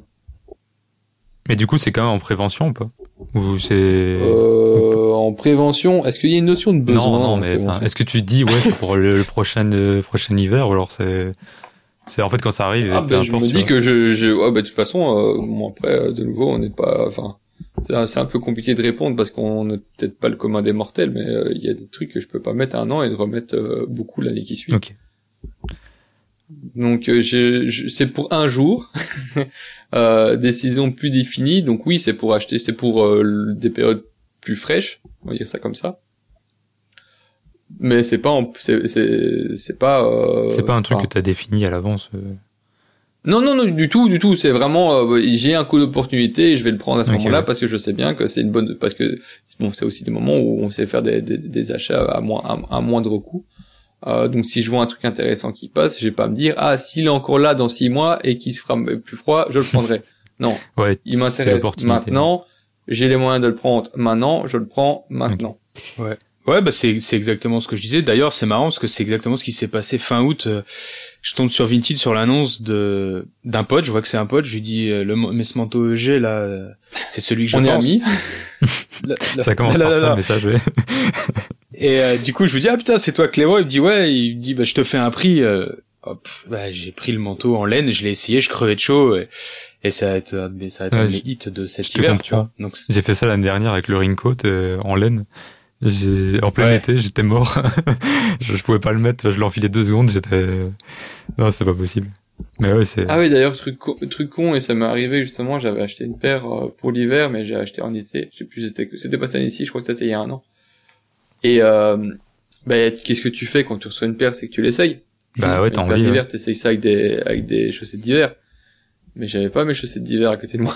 aïe aïe aïe. Ouais. Donc j'ai dû aller retrier mes, mes, mes, mes caisses, euh, pour, euh, pour, retrou- pour retrouver une paire, pour pouvoir, mais ça faisait un peu bizarre de réessayer des, je crois qu'il faisait, là, il faisait vraiment chaud euh, à ce moment-là. Il devait faire 28 degrés, je crois. 12 en Belgique. 30 degrés. Et j'ai, ouais, c'est un truc de fou chez nous. Et euh, j'étais en train d'essayer euh, une, une, une paire de, de chaussures euh, doublées euh, en short euh, avec avec des, des chaussettes épaisses. Et ouais. D'ailleurs, ça c'est un conseil. euh, Je le sors en, en aparté total. Avoir, avoir des, des chaussettes euh, toujours sur soi Non, pour non. tester. euh, au niveau des, de tester quand on reçoit des vêtements en été et ou même ne jamais essayer des vêtements quand on a vraiment très chaud. Quand on est dans une situation où on crève de chaud, on, je trouve que c'est hyper dur de se projeter sur un vêtement. Il va forcément être désagréable. Bref, voilà, c'était une aparté. ou un aparté, je sais jamais euh, s'il faut dire un oui. Mais c'est vrai. Enfin, c'est juste. Comme euh, ne faites pas, euh, n'essayez pas un vêtement en ayant fait une sèche euh, de six mois pour euh, l'après l'après saison. Ça marchera pas. Mais ça, le, les chaussettes et les, les essayages de chaussures, c'est un, c'est un vrai sujet, ça. C'est, on peut, selon la saison, ce qu'on a au pied, on peut vite se tromper quand on essaie nos chaussures. Mais bon, c'est pas, c'est pas le sujet de la question de, de Cube. Non, et mais par contre, euh, tu parles de ça pendant tout un temps, euh, parce qu'à un moment donné, j'ai fait reprendre plein de pantalons parce que je suis très petit, donc il faut que je fasse raccourcir tout. Euh, et euh, j'avais en permanence dans ma voiture une paire de chaussettes et deux paires de chaussures avec des tailles différentes pour essayer mes pantalons quand j'allais les faire reprendre.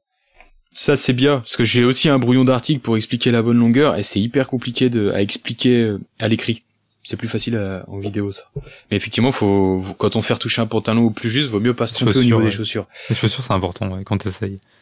Et c'est pour ça que j'avais toujours, et je disais bien, deux paires de chaussures différentes avec des hauteurs différentes ou des styles un peu différents parce que c'est pour pas me tromper parce que suivant ce que tu peux mettre, ça peut vite être un bordel, sauf si vraiment tu t'en as rien à foutre de les avoir un peu trop loin.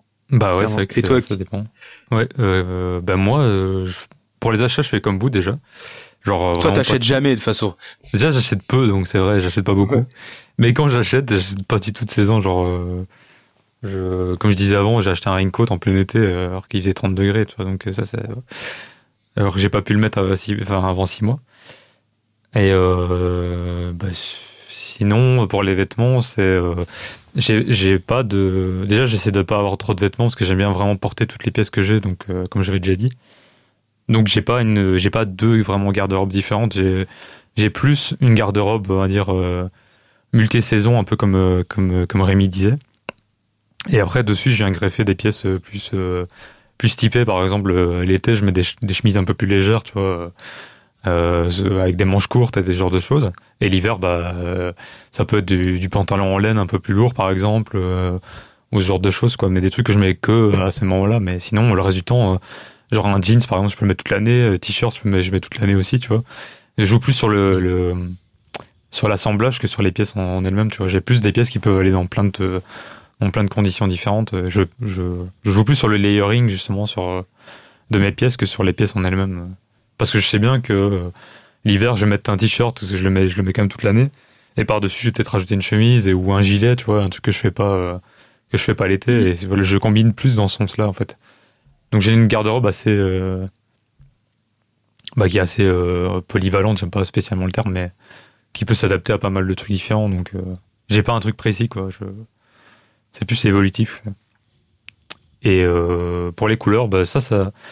Par contre, les couleurs, je suis plus influ- influencé. C'est peut-être les saisons aussi, genre euh, le côté un peu naturel, tu vois, de l'automne. Bah, c'est par chez nous, c'est très brun avec les feuilles, etc. Et je sais pas si c'est ça qui joue, mais j'ai beaucoup plus de pièces brunes, par exemple, pour l'hiver, l'automne et l'hiver, par exemple, euh, que l'été, genre des trucs beaucoup plus clairs, euh, dans du beige. euh, des blancs, ce genre de choses. Donc, euh, Mm. c'est vrai que ça joue Non, pas puis il y mal. a un truc- Il y a un truc, t'as parlé de la nature dehors, et en fait, ça me ramène aussi à la luminosité du ciel.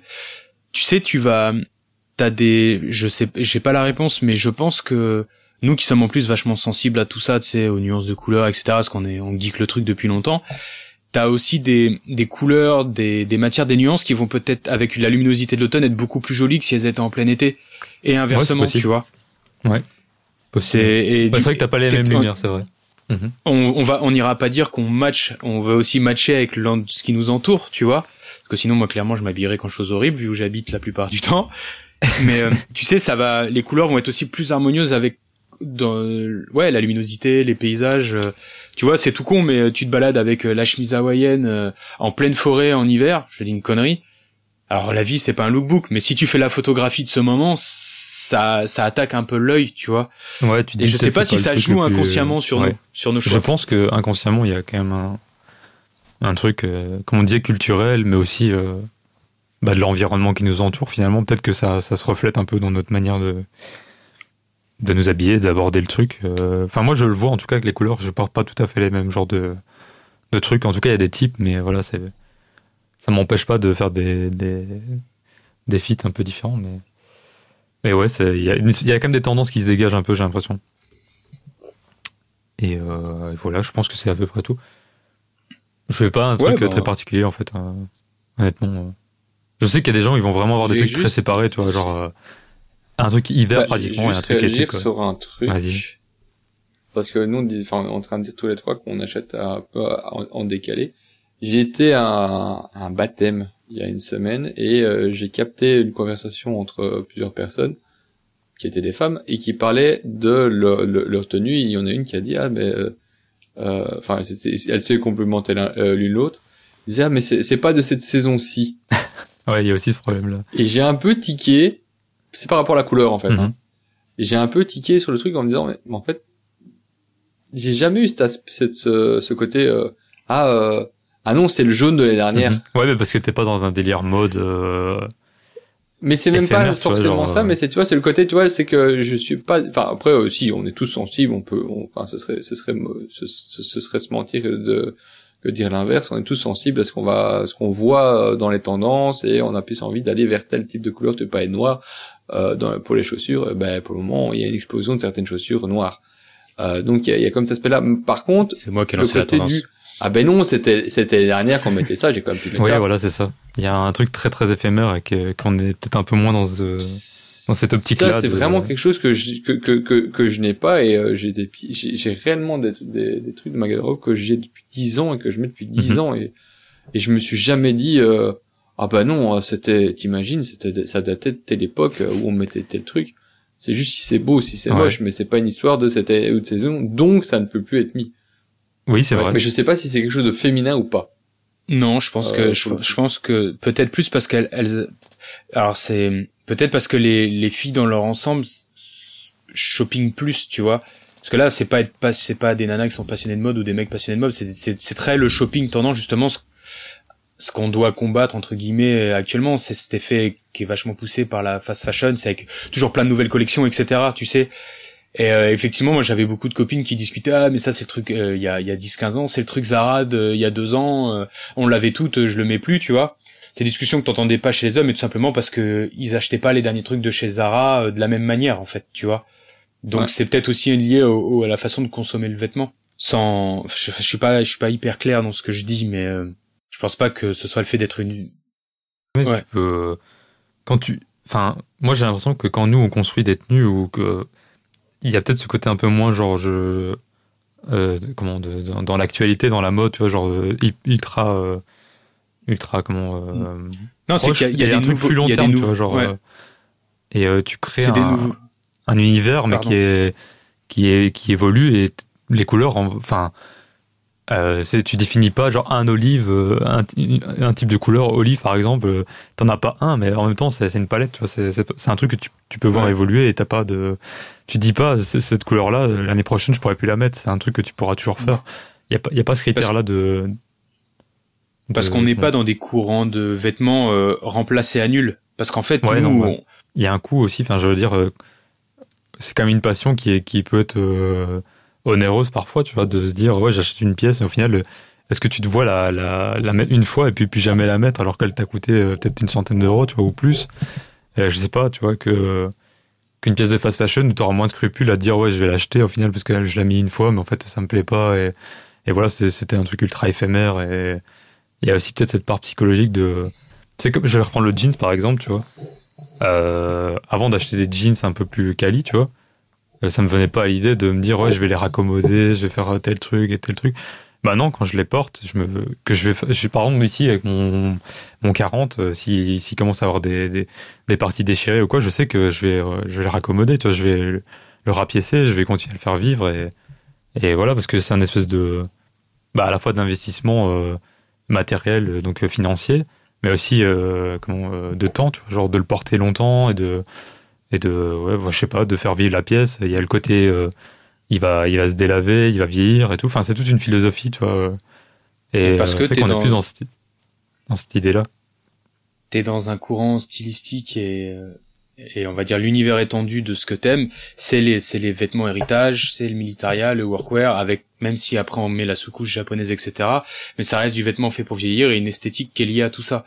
Mais ça coûte cher, mais ça coûte bien moins cher que la vraie mode enfin la mode ah oui, oui, qui change beaucoup, les designers de luxe et tout ça, c'est encore autre chose. Les mecs qui portaient du Givenchy il y a il y a 7 8 ans, les les suites Doberman, je peux le truc ça arraché à prix d'or, aujourd'hui ça vaut plus rien.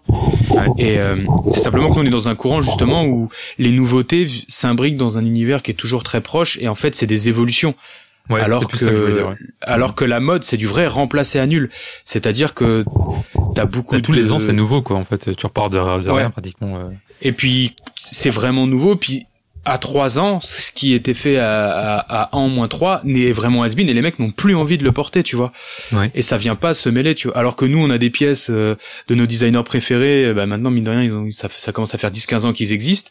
On peut mélanger du 2013 à du 2018, qu'on couple avec un autre truc, parce qu'en fait, c'est des univers étendus qui se ressemblent beaucoup. Et qui sont pas de la, au final, c'est pas de la, de la mode euh, avec un grand M, c'est pas la mode des podiums, c'est c'est peut-être aussi beaucoup moins créatif. Euh, ça, ouais, je on sais pas, d'autres choses peut-être. C'est moins conceptuel sur certaines choses. Euh.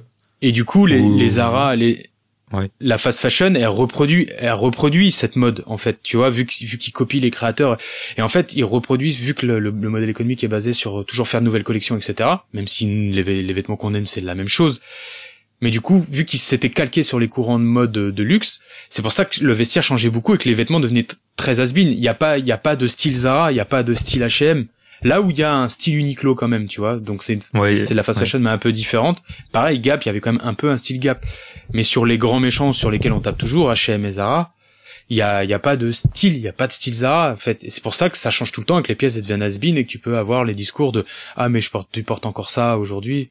Même si là, on parle plus de saison au sens création et plus de saisonnalité euh, de, de temps, quoi. Ouais. Bah, Il y a un truc qu'on n'a pas abordé et que tu as posé dans tes questions, c'était les coupes. Parce que c'est vrai que quand tu lis un peu les discussions sur des bah, sur des groupes d'échange comme les forums, les Discord, t'as Matt, si tu m'écoutes, t'as des mecs qui vont s'habiller plus large l'été, donc pour euh, cette notion de confort, la, la thermorégularité, de pas avoir le vêtement trop près du corps, mais qui l'hiver retournent à leur silhouette slim euh, qu'ils affectionnent, etc.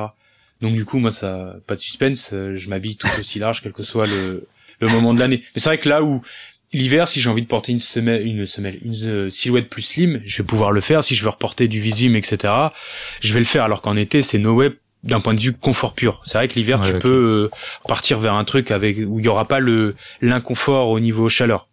Il restera les, les volumes si t'es bien dedans ou pas, mais mais sinon moi ça a pas d'impact. Euh, ça a pas d'impact. Je me dis pas, je change de silhouette d'une saison à l'autre, vu que je m'habille large tout le temps. Ouais, et puis t'as une signature peut-être aussi euh, que t'essaies de maintenir, enfin maintenir, bah, ah, peut-être même inconsciemment. Bah, celle que j'aime, quoi. Ouais, c'est inconscient. Ouais, voilà, c'est ça, ouais. Et du coup, ça, ça, ça, ça continue, que ce soit en hiver ou en été, en fait, ça mm. change rien. Mais, oui, je peux comprendre les gens qui aiment. Ouais. Pardon. Je peux comprendre les, les amateurs de silhouettes plus slim qui qui se sentent bien dedans. C'est je trouve ça bien qu'ils passent un peu plus large l'été, parce que quand je dis un peu plus large, ils se mettent pas à porter des choses ultra loose, oversized. Mais c'est bien qu'ils aient cette euh, démarche-là, parce que tu vois plein d'hommes dans la rue et de nanas qui n'ont pas et c'est là où tu peux porter du slim l'hiver mais l'été met un peu de volume euh, mes amis, les amis mais parce que ils suent ils ont chaud tu vois donc effectivement moi ça change rien toi, t'es en... toi, t'es plutôt ajusté, toi. Ouais, mais... je mets, je mets un peu de tout, mais je mets pareil toute l'année. En termes d'ajustement, si on veut, mais je c'est juste que je réduis le poids matière. Ouais, ok. Tu joues sur la matière. Plus aéré l'été. Je joue sur la matière, pas sur le mhm. fit. Ah ouais. Bon, peut-être qu'inconsciemment sur certains sur certaines pièces je vais le faire, mais c'est juste que c'est des pièces que j'ai pas retrouvées euh, l'été. Euh, allez, un pantalon slim en lin, ça n'existe pas. Ça craque. Ouais, bah disons qu'il faut qu'il soit quali sinon.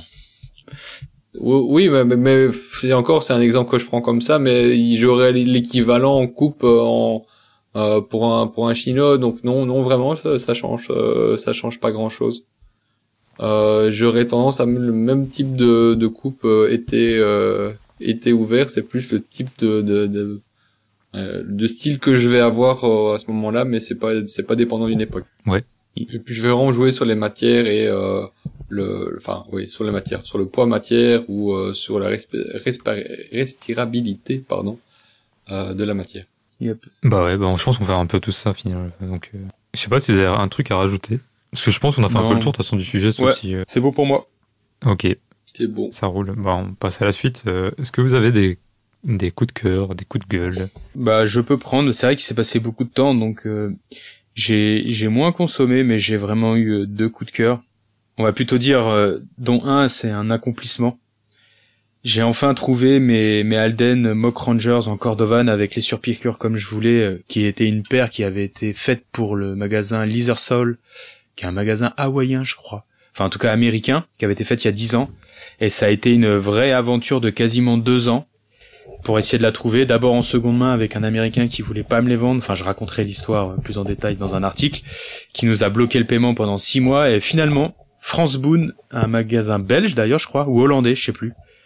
Ou peut-être qu'il est en Hollande et en Belgique. Enfin, France Boone. Comment ça s'appelle? C'est France Boone. France Boone, ouais. B-O-2. Bah, vu qu'on dit Danny Boone et que je pensais que c'était boule. bon, bah, Fred, Fred's Boone. Et, euh, et je les ai enfin trouvés, je les ai reçus. je, j'aurais peut-être dû prendre la demi-poiture du dessous, je suis un peu deg, mais faut que je les réessaye avec des chaussettes d'hiver, justement, Rems. Là, je, c'est la première chose que je fais en rentrant à Paris. Et euh, je suis simplement hyper content, je vous mettrai une photo, mais elles sont ouf, elles sont aussi belles que je l'imaginais. J'avais peur qu'en ayant attendu deux ans, tu sais, je me sois fait un peu comme parfois, on, mhm. ouais, on se monte la tête. Euh. Mais donc, parce que j'étais pas certain d'avoir bien compris, c'est les mêmes que celles que tu avais voulu prendre avant, ou c'est un autre modèle qui ressemble? Non, bah en fait, j'ai comparé point par point, et c'est les mêmes. J'avais simplement, j'avais simplement l'impression que la forme était un chouïa différente et en fait, non, c'est les mêmes simplement que les photos sur euh, étaient un peu vieilles, un peu pixelisées que j'avais de la paire sortie il y a 10 ans. C'est la, la qualité d'image n'était pas la même. Et en fait, c'est les mêmes et au pied, elles font elles font pas du tout euh, précieuses parce que c'est ce que je voulais éviter à tout prix. Donc je suis archi content. Et l'autre petit kiff, c'est euh, un truc beaucoup plus de hype. j'ai réussi à mettre la main sur la cape euh, du du drop de, mi-septembre, je crois, de, des Mélons d'or, et j'ai réussi à mettre euh, donc la main sur le coloris euh, violet et la matière en velours. Donc je suis assez content. J'avais oublié d'aller sur le drop, donc elle était sold out et je l'ai trouvée sur Vinted. Je l'ai payé 20 euros de moins que si je l'avais acheté retail en payant les 20 euros de frais de port. Donc je suis assez content. Ça, C'est ça qui est ce Ouais, je l'ai, j'ai négo à 50 balles et avec les frais Vinted et tout, je l'ai, j'ai eu la, j'ai eu la cape à, je sais pas, à 56 ou 57 euros, tu vois, ce qui reste pour celles et ceux qui nous écoutent très cher pour une casquette fabriquée en Chine, tout ça. C'est pas très euh, bien pensance compliant, mais elle est ouf, elle est trop belle. Le violet, il est, il est magnifique. Je suis, je suis vraiment trop content, quoi. Donc euh, c'était mon petit plaisir de, de septembre. Donc voilà. Ouais, ça m'a tué parce que tu m'as, en plus, tu m'as posé plein de questions. Est-ce qu'il va y avoir, euh, est-ce qu'il y a des Des ressorts, ouais. Est-ce que ça va repopper, machin? Je t'ai dit non, non, non, non, non. Et puis tu me sors que tu la trouves sur Vinted moins cher. Ouais. Et j'ai vraiment fait le screen parce que je me dis on va me prendre pour un mytho. Tu sais le mec qui veut ce coloris là et c'est la seule qui a pop sur Vinted. J'ai halluciné. C'est-à-dire qu'il y a eu plusieurs fois le coloris un peu marron fauve qui est très qui est très chouette aussi. Et c'est Oui, c'est ça. Dans ce couleur, dans cette couleur, je l'avais jamais vue. Enfin, euh, la seule que j'ai vue, c'est le, celle que t'as acheté. Ouais. Et j'en avais sur Grail à 150 dollars, les petits resellers de mes couilles là qui qui veulent euh, qui font les rats pour essayer de gratter 50 balles mais euh, donc non, je suis je suis assez content. Voilà, donc c'était mes deux petits coups de cœur et et pas de coup de gueule. La vie est belle. Ouais, c'est cool. Et toi, Rémi, de ton côté? Ben, je vais pas être original euh, parce que c'est aussi une casquette éléon- éméléon doré.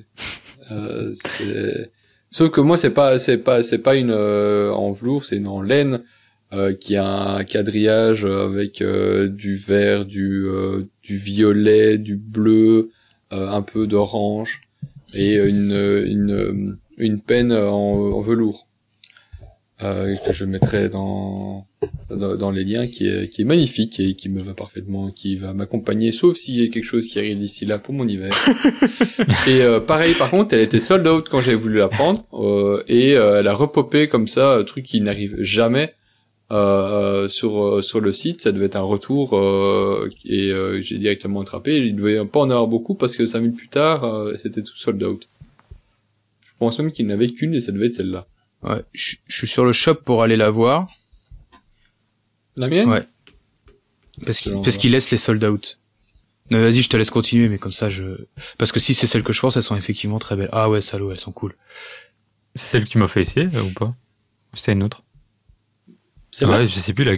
Euh, mais quand on s'est vu euh, dernièrement, tu m'as fait essayer une cape, euh, mais je sais plus si c'était c'était ça ou pas. Euh, non, ah non, non, pas du tout. ouais, non, je me c'était- rappelle. ouais. C'était une ok, autre. ouais. Non, du tout, du tout. Euh, peut-être que je, non, je ne devais pas déjà l'avoir, à mon avis, celle-là, mais euh, non, non, non, c'est pas celle-là. Et c'est le même Parce genre que de fit je l'ai ou pas, pas du encore tout sorti. de... Alors, pour information, sachez-le, messieurs, qui seraient intéressés par les casquettes et millions d'or, il y a plein de fits différents. Justement, c'est pour ça que je demande. le- C'est pour ça que je demande. ouais. Et c'est un, et c'est un vrai bordel. Et je, il- moi-même, il faut à chaque fois que j'analyse un petit peu pour voir ce qu'il en est. Parce qu'en fait, on a les New Era, en gros, euh, donc les purs baseball, euh, qui sont euh, avec des tailles pas uniques, donc pas ajustables. Et euh, celles-là, bon, elles ont, une- elles ont un fit classique de New Era, mais elles taillent un peu plus petit parce que la matière est un peu plus euh, épaisse sur les bords. Donc attention à ça quand vous êtes vraiment limite limite entre, entre dans vos tailles que vous connaissez vos tailles. Et sinon, dans les autres casquettes, suivant le type, il y en a qui sont plus ou moins profondes. Et il y en a qui sont vraiment très très proches du crâne. Alors moi qui n'ai pas beaucoup de cheveux, ça me dérange absolument pas. Mais si vous avez une grosse touffe, ça peut vraiment faire quelque chose de- qui va juste se poser sur le haut de votre tête. Bah, celle que tu m'as Ouais. essayer, typiquement, c'était euh, c'était pas très profond. Et j'ai pas une grosse tête, tu vois, donc. euh, C'était une verte? Ouais, la verte, ouais. Oui, effectivement. Euh, là, en fait, c'est vraiment un shape qui est classique des, des casquettes de, de course à pied, en fait. Qui est vraiment, qui est proche de- du crâne et qui s'enfonce complètement, qui n'a, qui ne peut pas avoir de, de vide, d'espace, euh, entre, entre le crâne et le tissu pour bien que, pour que ça reste bien en place. Ouais, mais c'est du coup, faut faire attention parce que dès que t'as un peu de cheveux, ça, ça, ça va pas du tout. En fait, ça marche qu'avec une, un certain type de, de coiffure ou des cheveux relativement courts, parce que sinon, euh, Mais d'ailleurs, la tienne n'est pas très profonde, il me semble. bah, elle est pas très profonde. Elle est quand même, relat- elle est quand même plus profonde que celle que tu m'as fait essayer, parce que celle que tu m'as fait essayer, c'est vraiment extrême, je trouve. euh.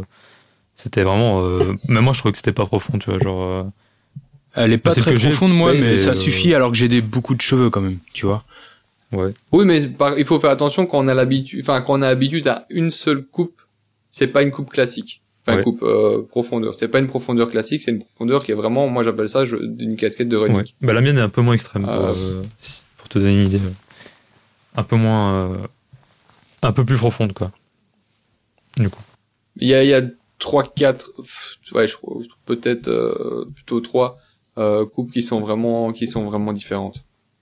Bah donc voilà, faut faire un peu gaffe à ça, surtout vu la gueule des frais de port, vous ferez pas de retour Ouais, c'est la- Faut- Ouais. pas se tromper. Mais euh, il vaut mieux pas se tromper. Donc voilà.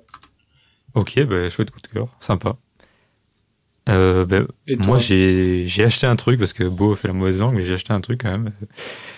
Et euh, c'était pas du tout prévu. J'ai fait vraiment mon mec influencé. C'était euh, c'est Uniqlo. J'ai acheté un truc Uniqlo. En plus, c'est même pas une collection spéciale. C'est pas un truc euh, Uniqlo You ou quoi, peu importe. C'est juste une collab euh, avec un un photographe que j'aime bien en fait.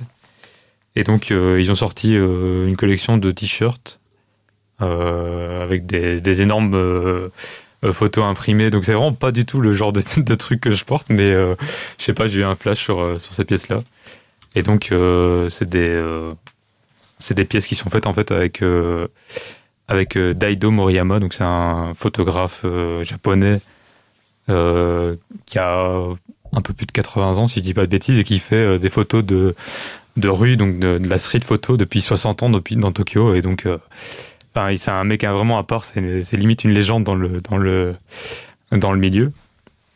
Et je sais pas, j'ai flashé sur, euh, sur ces pièces-là, euh, notamment sur, euh, sur un t-shirt noir avec un énorme imprimé, avec un chien, chien errant en fait. Donc c'est une photo, c'est la photo la plus connue de, de, de ce gars-là. Et c'est. Ouais, je sais pas, j'ai trouvé ça cool et j'ai j'ai pas trop réfléchi en fait. C'était pas non plus. euh, vu que j'achète pas des masses, en fait, je me suis pas posé 10 000 questions. Je me suis dit, ah ouais, ça me plaît, ok, je prends. Et puis voilà, alors c'est le genre de truc que je fais jamais parce que les collabs comme ça, c'est pas trop mon. C'est pas trop mon délire, mais là, je sais pas, j'ai eu un petit coup de cœur et je me suis laissé tenter euh, pour une fois, donc, euh, donc voilà. Puis se faire euh, plaisir une fois de temps Niveau en temps. ça t'as donne raison. quoi Qu'est-ce qu'il y a? Tu m'as dit quoi euh? Niveau coupe, ça donne quoi Euh, Bah en fait, euh, les coupes, tu, tu parlais justement des coupes qui étaient trop, Ouais. qui étaient plus. euh, Comme c'est un, comme c'est des, des releases pas U du coup, enfin pas Uniqlo U, les fits, je trouve que les fits sont beaucoup plus serrés et beaucoup plus ajustés. Donc moi en fait ce que j'ai fait c'est que j'ai tapé direct le XL, tu vois pour le pour le pour un des deux et euh, le deuxième il y avait même plus il y avait plus XL ni 2 XL donc j'ai dû prendre 3 XL et j'ai donc j'ai un t-shirt 3 XL mais que j'aime bien au final donc je mets avec des trucs ultra loose euh, donc euh, Tu me rappelles quelle taille tu fais? moi, je fais du, je fais 1m80, 70 kg, 70, ouais, autour de 70 kg. Oui, non, mais tu fais 1m80, quoi. et Donc, je, mets du 3XL. ouais, 3XL, ouais. Et honnêtement, tu- franchement, c'est pas, c'est pas aussi choquant que ce que tu peux, ce que tu peux croire, donc, euh, Ouais, C'est- ça taille vraiment Sur les t-shirts, que- ça choque pas.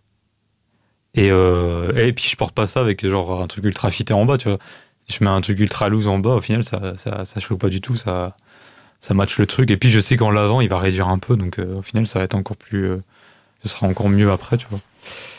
Donc ouais non la taille je me suis pas du tout préoccupé de la taille euh, je me suis dit ouais au pire de toute façon c'est pas c'est pas très grave je, je le porterai chez moi euh, tu vois à la cool et euh, finalement j'aime bien en fait donc euh, donc voilà Qui peut le je plus, peut moins. quelques photos ouais exactement exactement et euh, j'avais un autre coup de cœur euh, mais ça c'était une euh, paire de New Balance on en a reparlé euh, Ah ouais Ah sur le ouais forum c'est une collab avec euh, je sais même pas comment ça se dit ça se dit euh, JJ John là. je sais même pas comment on dit en fait c'est un shop c'est quoi euh? DJ Ouais, je sais même pas ce que c'est en fait. Moi, j'ai juste flashé Ah sur ouais. le truc en fait.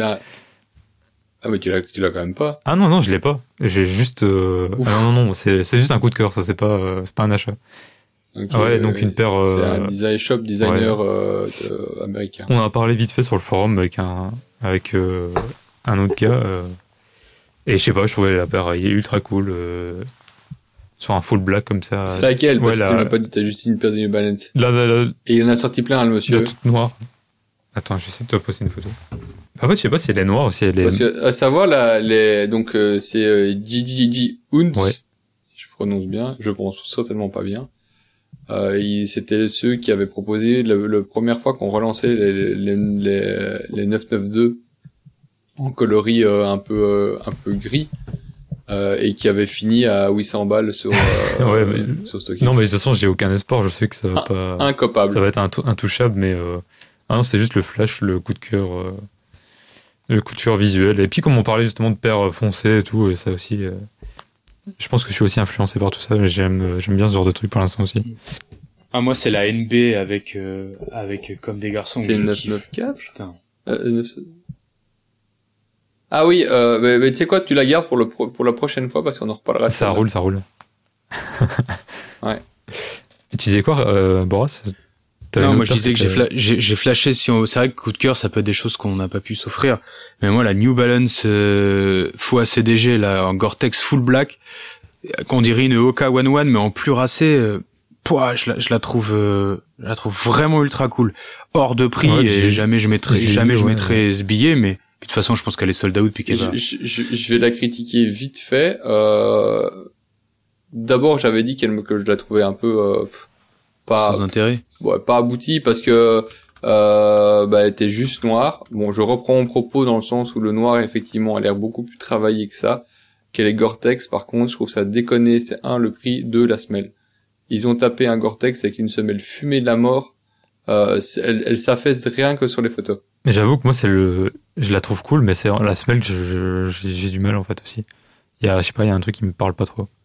Mais pourtant, c'est vrai que la. Mais la ils ont paire pas est- changé la semelle. ouais. S'ils avaient changé la semelle, ça aurait pu le faire. Mais là, ils ont en fait donc c'est un modèle qui est euh, Made in Asia, qui coûte 110 euros, qui a des qui est correct, hein, c'est pas ça, mais euh, c'est une euh, c'est des matériaux qui sont moins euh, du, enfin résistants que ce que tu peux avoir dessus. C'est pas une semaine techno, euh, techno comme tu peux avoir sur euh, d'autres New Balance UK euh, ou, euh, ou ou US ou même d'autres euh, d'autres Asia. C'est vraiment une, une semelle basique de chez basique et elle tient pas la rue, enfin elle tient pas le, le- ça n'a aucun sens par rapport au fait que tu lui foutes une, un gros vêtement de Gore-Tex autour Ouais. Ouais. parce qu'elle va être fumée en deux en deux deux. Ouais, j'ai pas creusé parce que j'ai juste trouvé le design super. Hein. Je te... Jamais je mettrais ce prix-là, de toute façon, dans des New Balance euh, euh, avec CDG, parce que c'est des... enfin, c'est un uni... j'aime pas CDG, leurs multiples collabs, mais euh, ouais, je sais pas, elle me plaisait en tout cas. Ouais, il y a un propos, hein, c'est sûr, mais euh, Non, non, mais, Mais je, je reviens sur ce que Ouais. j'avais- parce que j'avais dit directement que bof, mais en fait non, c'est vrai, elle est, elle, elle est réussie pour ce que c'est, mais par rapport au prix et par rapport à ce genre de truc, parce que bon, Ouais, non, même ça se tient, c'est ce que tu dis. qui compte, mais tu passes de 110 balles à 300, je sais pas combien. c'est- ça fait mal hein, quand même. Ouais, à un moment, 300, c'est limite. Euh, voilà. Sur un designer et t'as même pas fait l'effort de changer juste la semelle. J'avoue que la semelle, franchement, Enfin, juste la Alors que New Balance, c'est les semelles. ouais, hein. il y aura une autre semelle, franchement, je dirais, je, je pense que je, je reverrai mon avis, mais qu'est-ce qui vous dérange que- C'est le. bah alors moi j'ai compris Rems la qualité de la semelle, Ah, vu mais que c'est les, une les paire deux, à 110 même balles. le- le- mais mais la, la- forme, moi je kiffe. Hein. Tu me mets la même avec genre. Oui, euh, mais regarde, regarde les photos si tu l'as ouais, j'ai devant, c'est pour ça, j'ai le shape. Tu vas déjà avoir les plis sur la photo. Ah ouais, Dessus. tu veux dire de la Cette gomme semelle- qui Cette semelle-là, qui fait en, les- trois, en trois ports, elle n'existe plus. Elle est toute affaissée, toute striée de partout. Ça va être horrible. Ouais, bah après c'est la maladie de beaucoup de New Balance, je trouve ça. Oui, mais sur celle-là, encore plus. Ouais. Parce que, en fait, euh, bon, on va pas commencer à faire un, un résumé non plus de type de semelle, mais dans les semelles, t'as des strates, si tu veux, euh, qui sont avec certains matériaux qui sont faits pour s'affaisser, pour encaisser les le chocs, choc. ouais. Et ça, c'est nat- donc ils vont naturellement euh, s'affaisser. comme tu dis, c'est ce qu'il y a pour beaucoup de Balance. Mais c'est sur certaines parties seulement. Sur cette paire-là, c'est toute la semelle qui, qui ne fait qu'une part, enfin qu'un morceau, qui va tout s'affaisser en une fois. Donc, moi, je trouve ça euh, dommage de- d'avoir traité, euh, enfin, une collab de cette qualité-là à la base sur ce genre de C'est modèle-là. juste, mais Ou alors, faut aller vraiment au bout des choses. Mais ça pourrait être un coup de gueule qu'on pourrait mettre objectivement à New Balance, je trouve, c'est qu'ils sont en train de devenir exactement ce qu'ils n'étaient pas. C'est c'est trop. Euh, bah tu sais, Jordan il couvre les collabs pour euh, le média, donc il, il en bouffe et il me dit c'est abusé. Je vois que Nike ou New Balance. On veut et New Balance est en train de faire un jeu qu'il ne faisait pas et ou du moins pas autant. Attention, je suis d'accord et pas d'accord avec toi. Je suis d'accord sur le fait qu'il commence à taper un jeu. euh, Ressenti extérieur, hein, je euh, j'ai pas tenu les comptes. sur- euh, non mais non non mais euh, sur euh, sur certaines sur certains produits.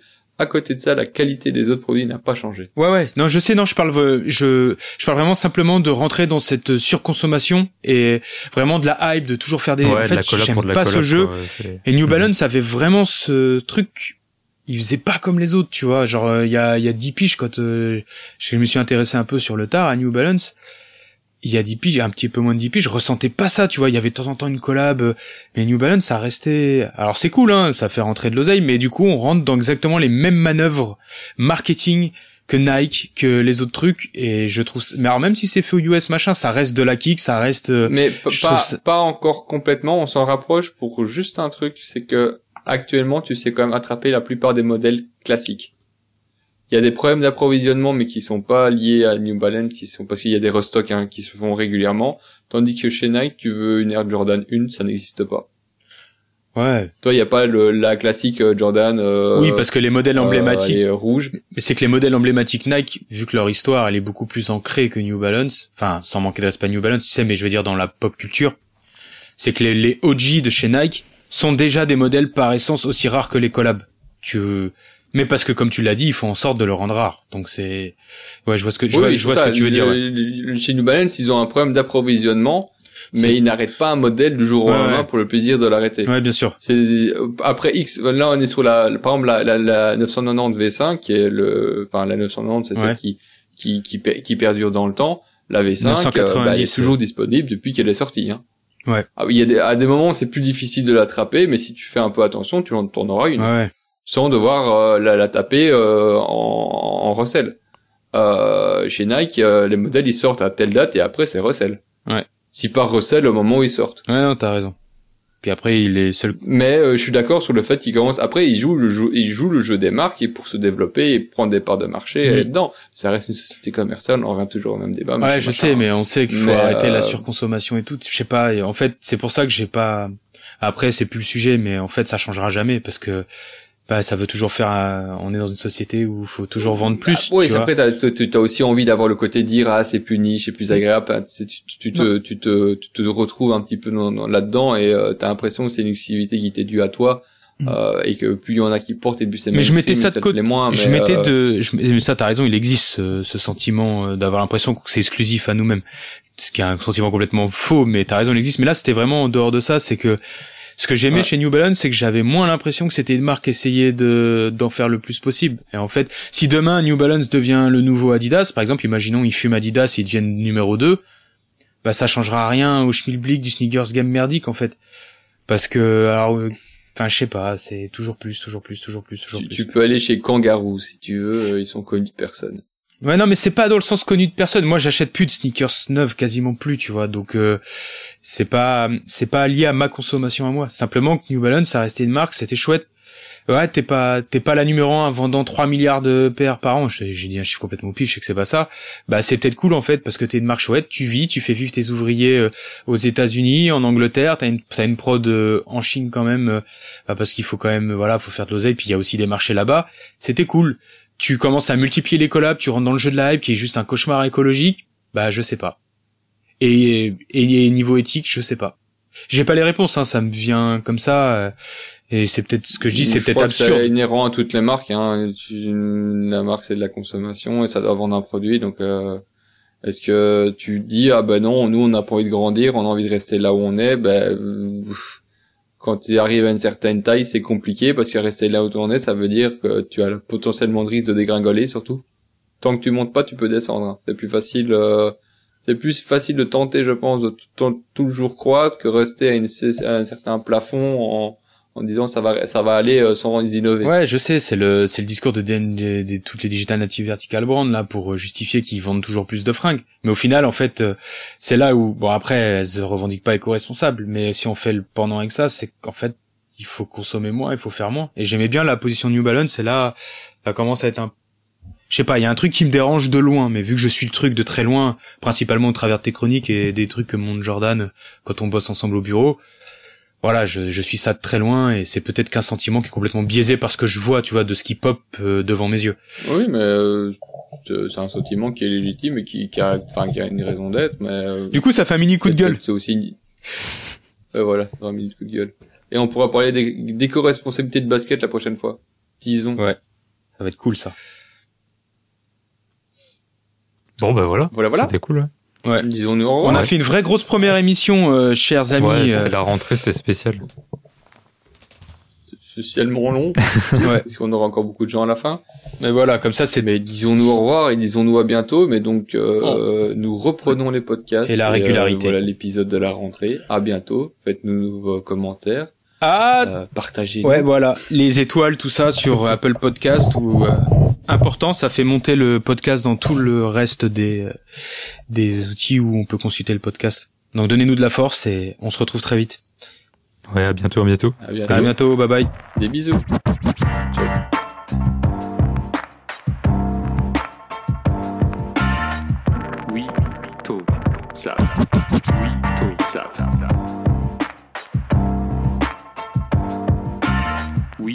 Ça.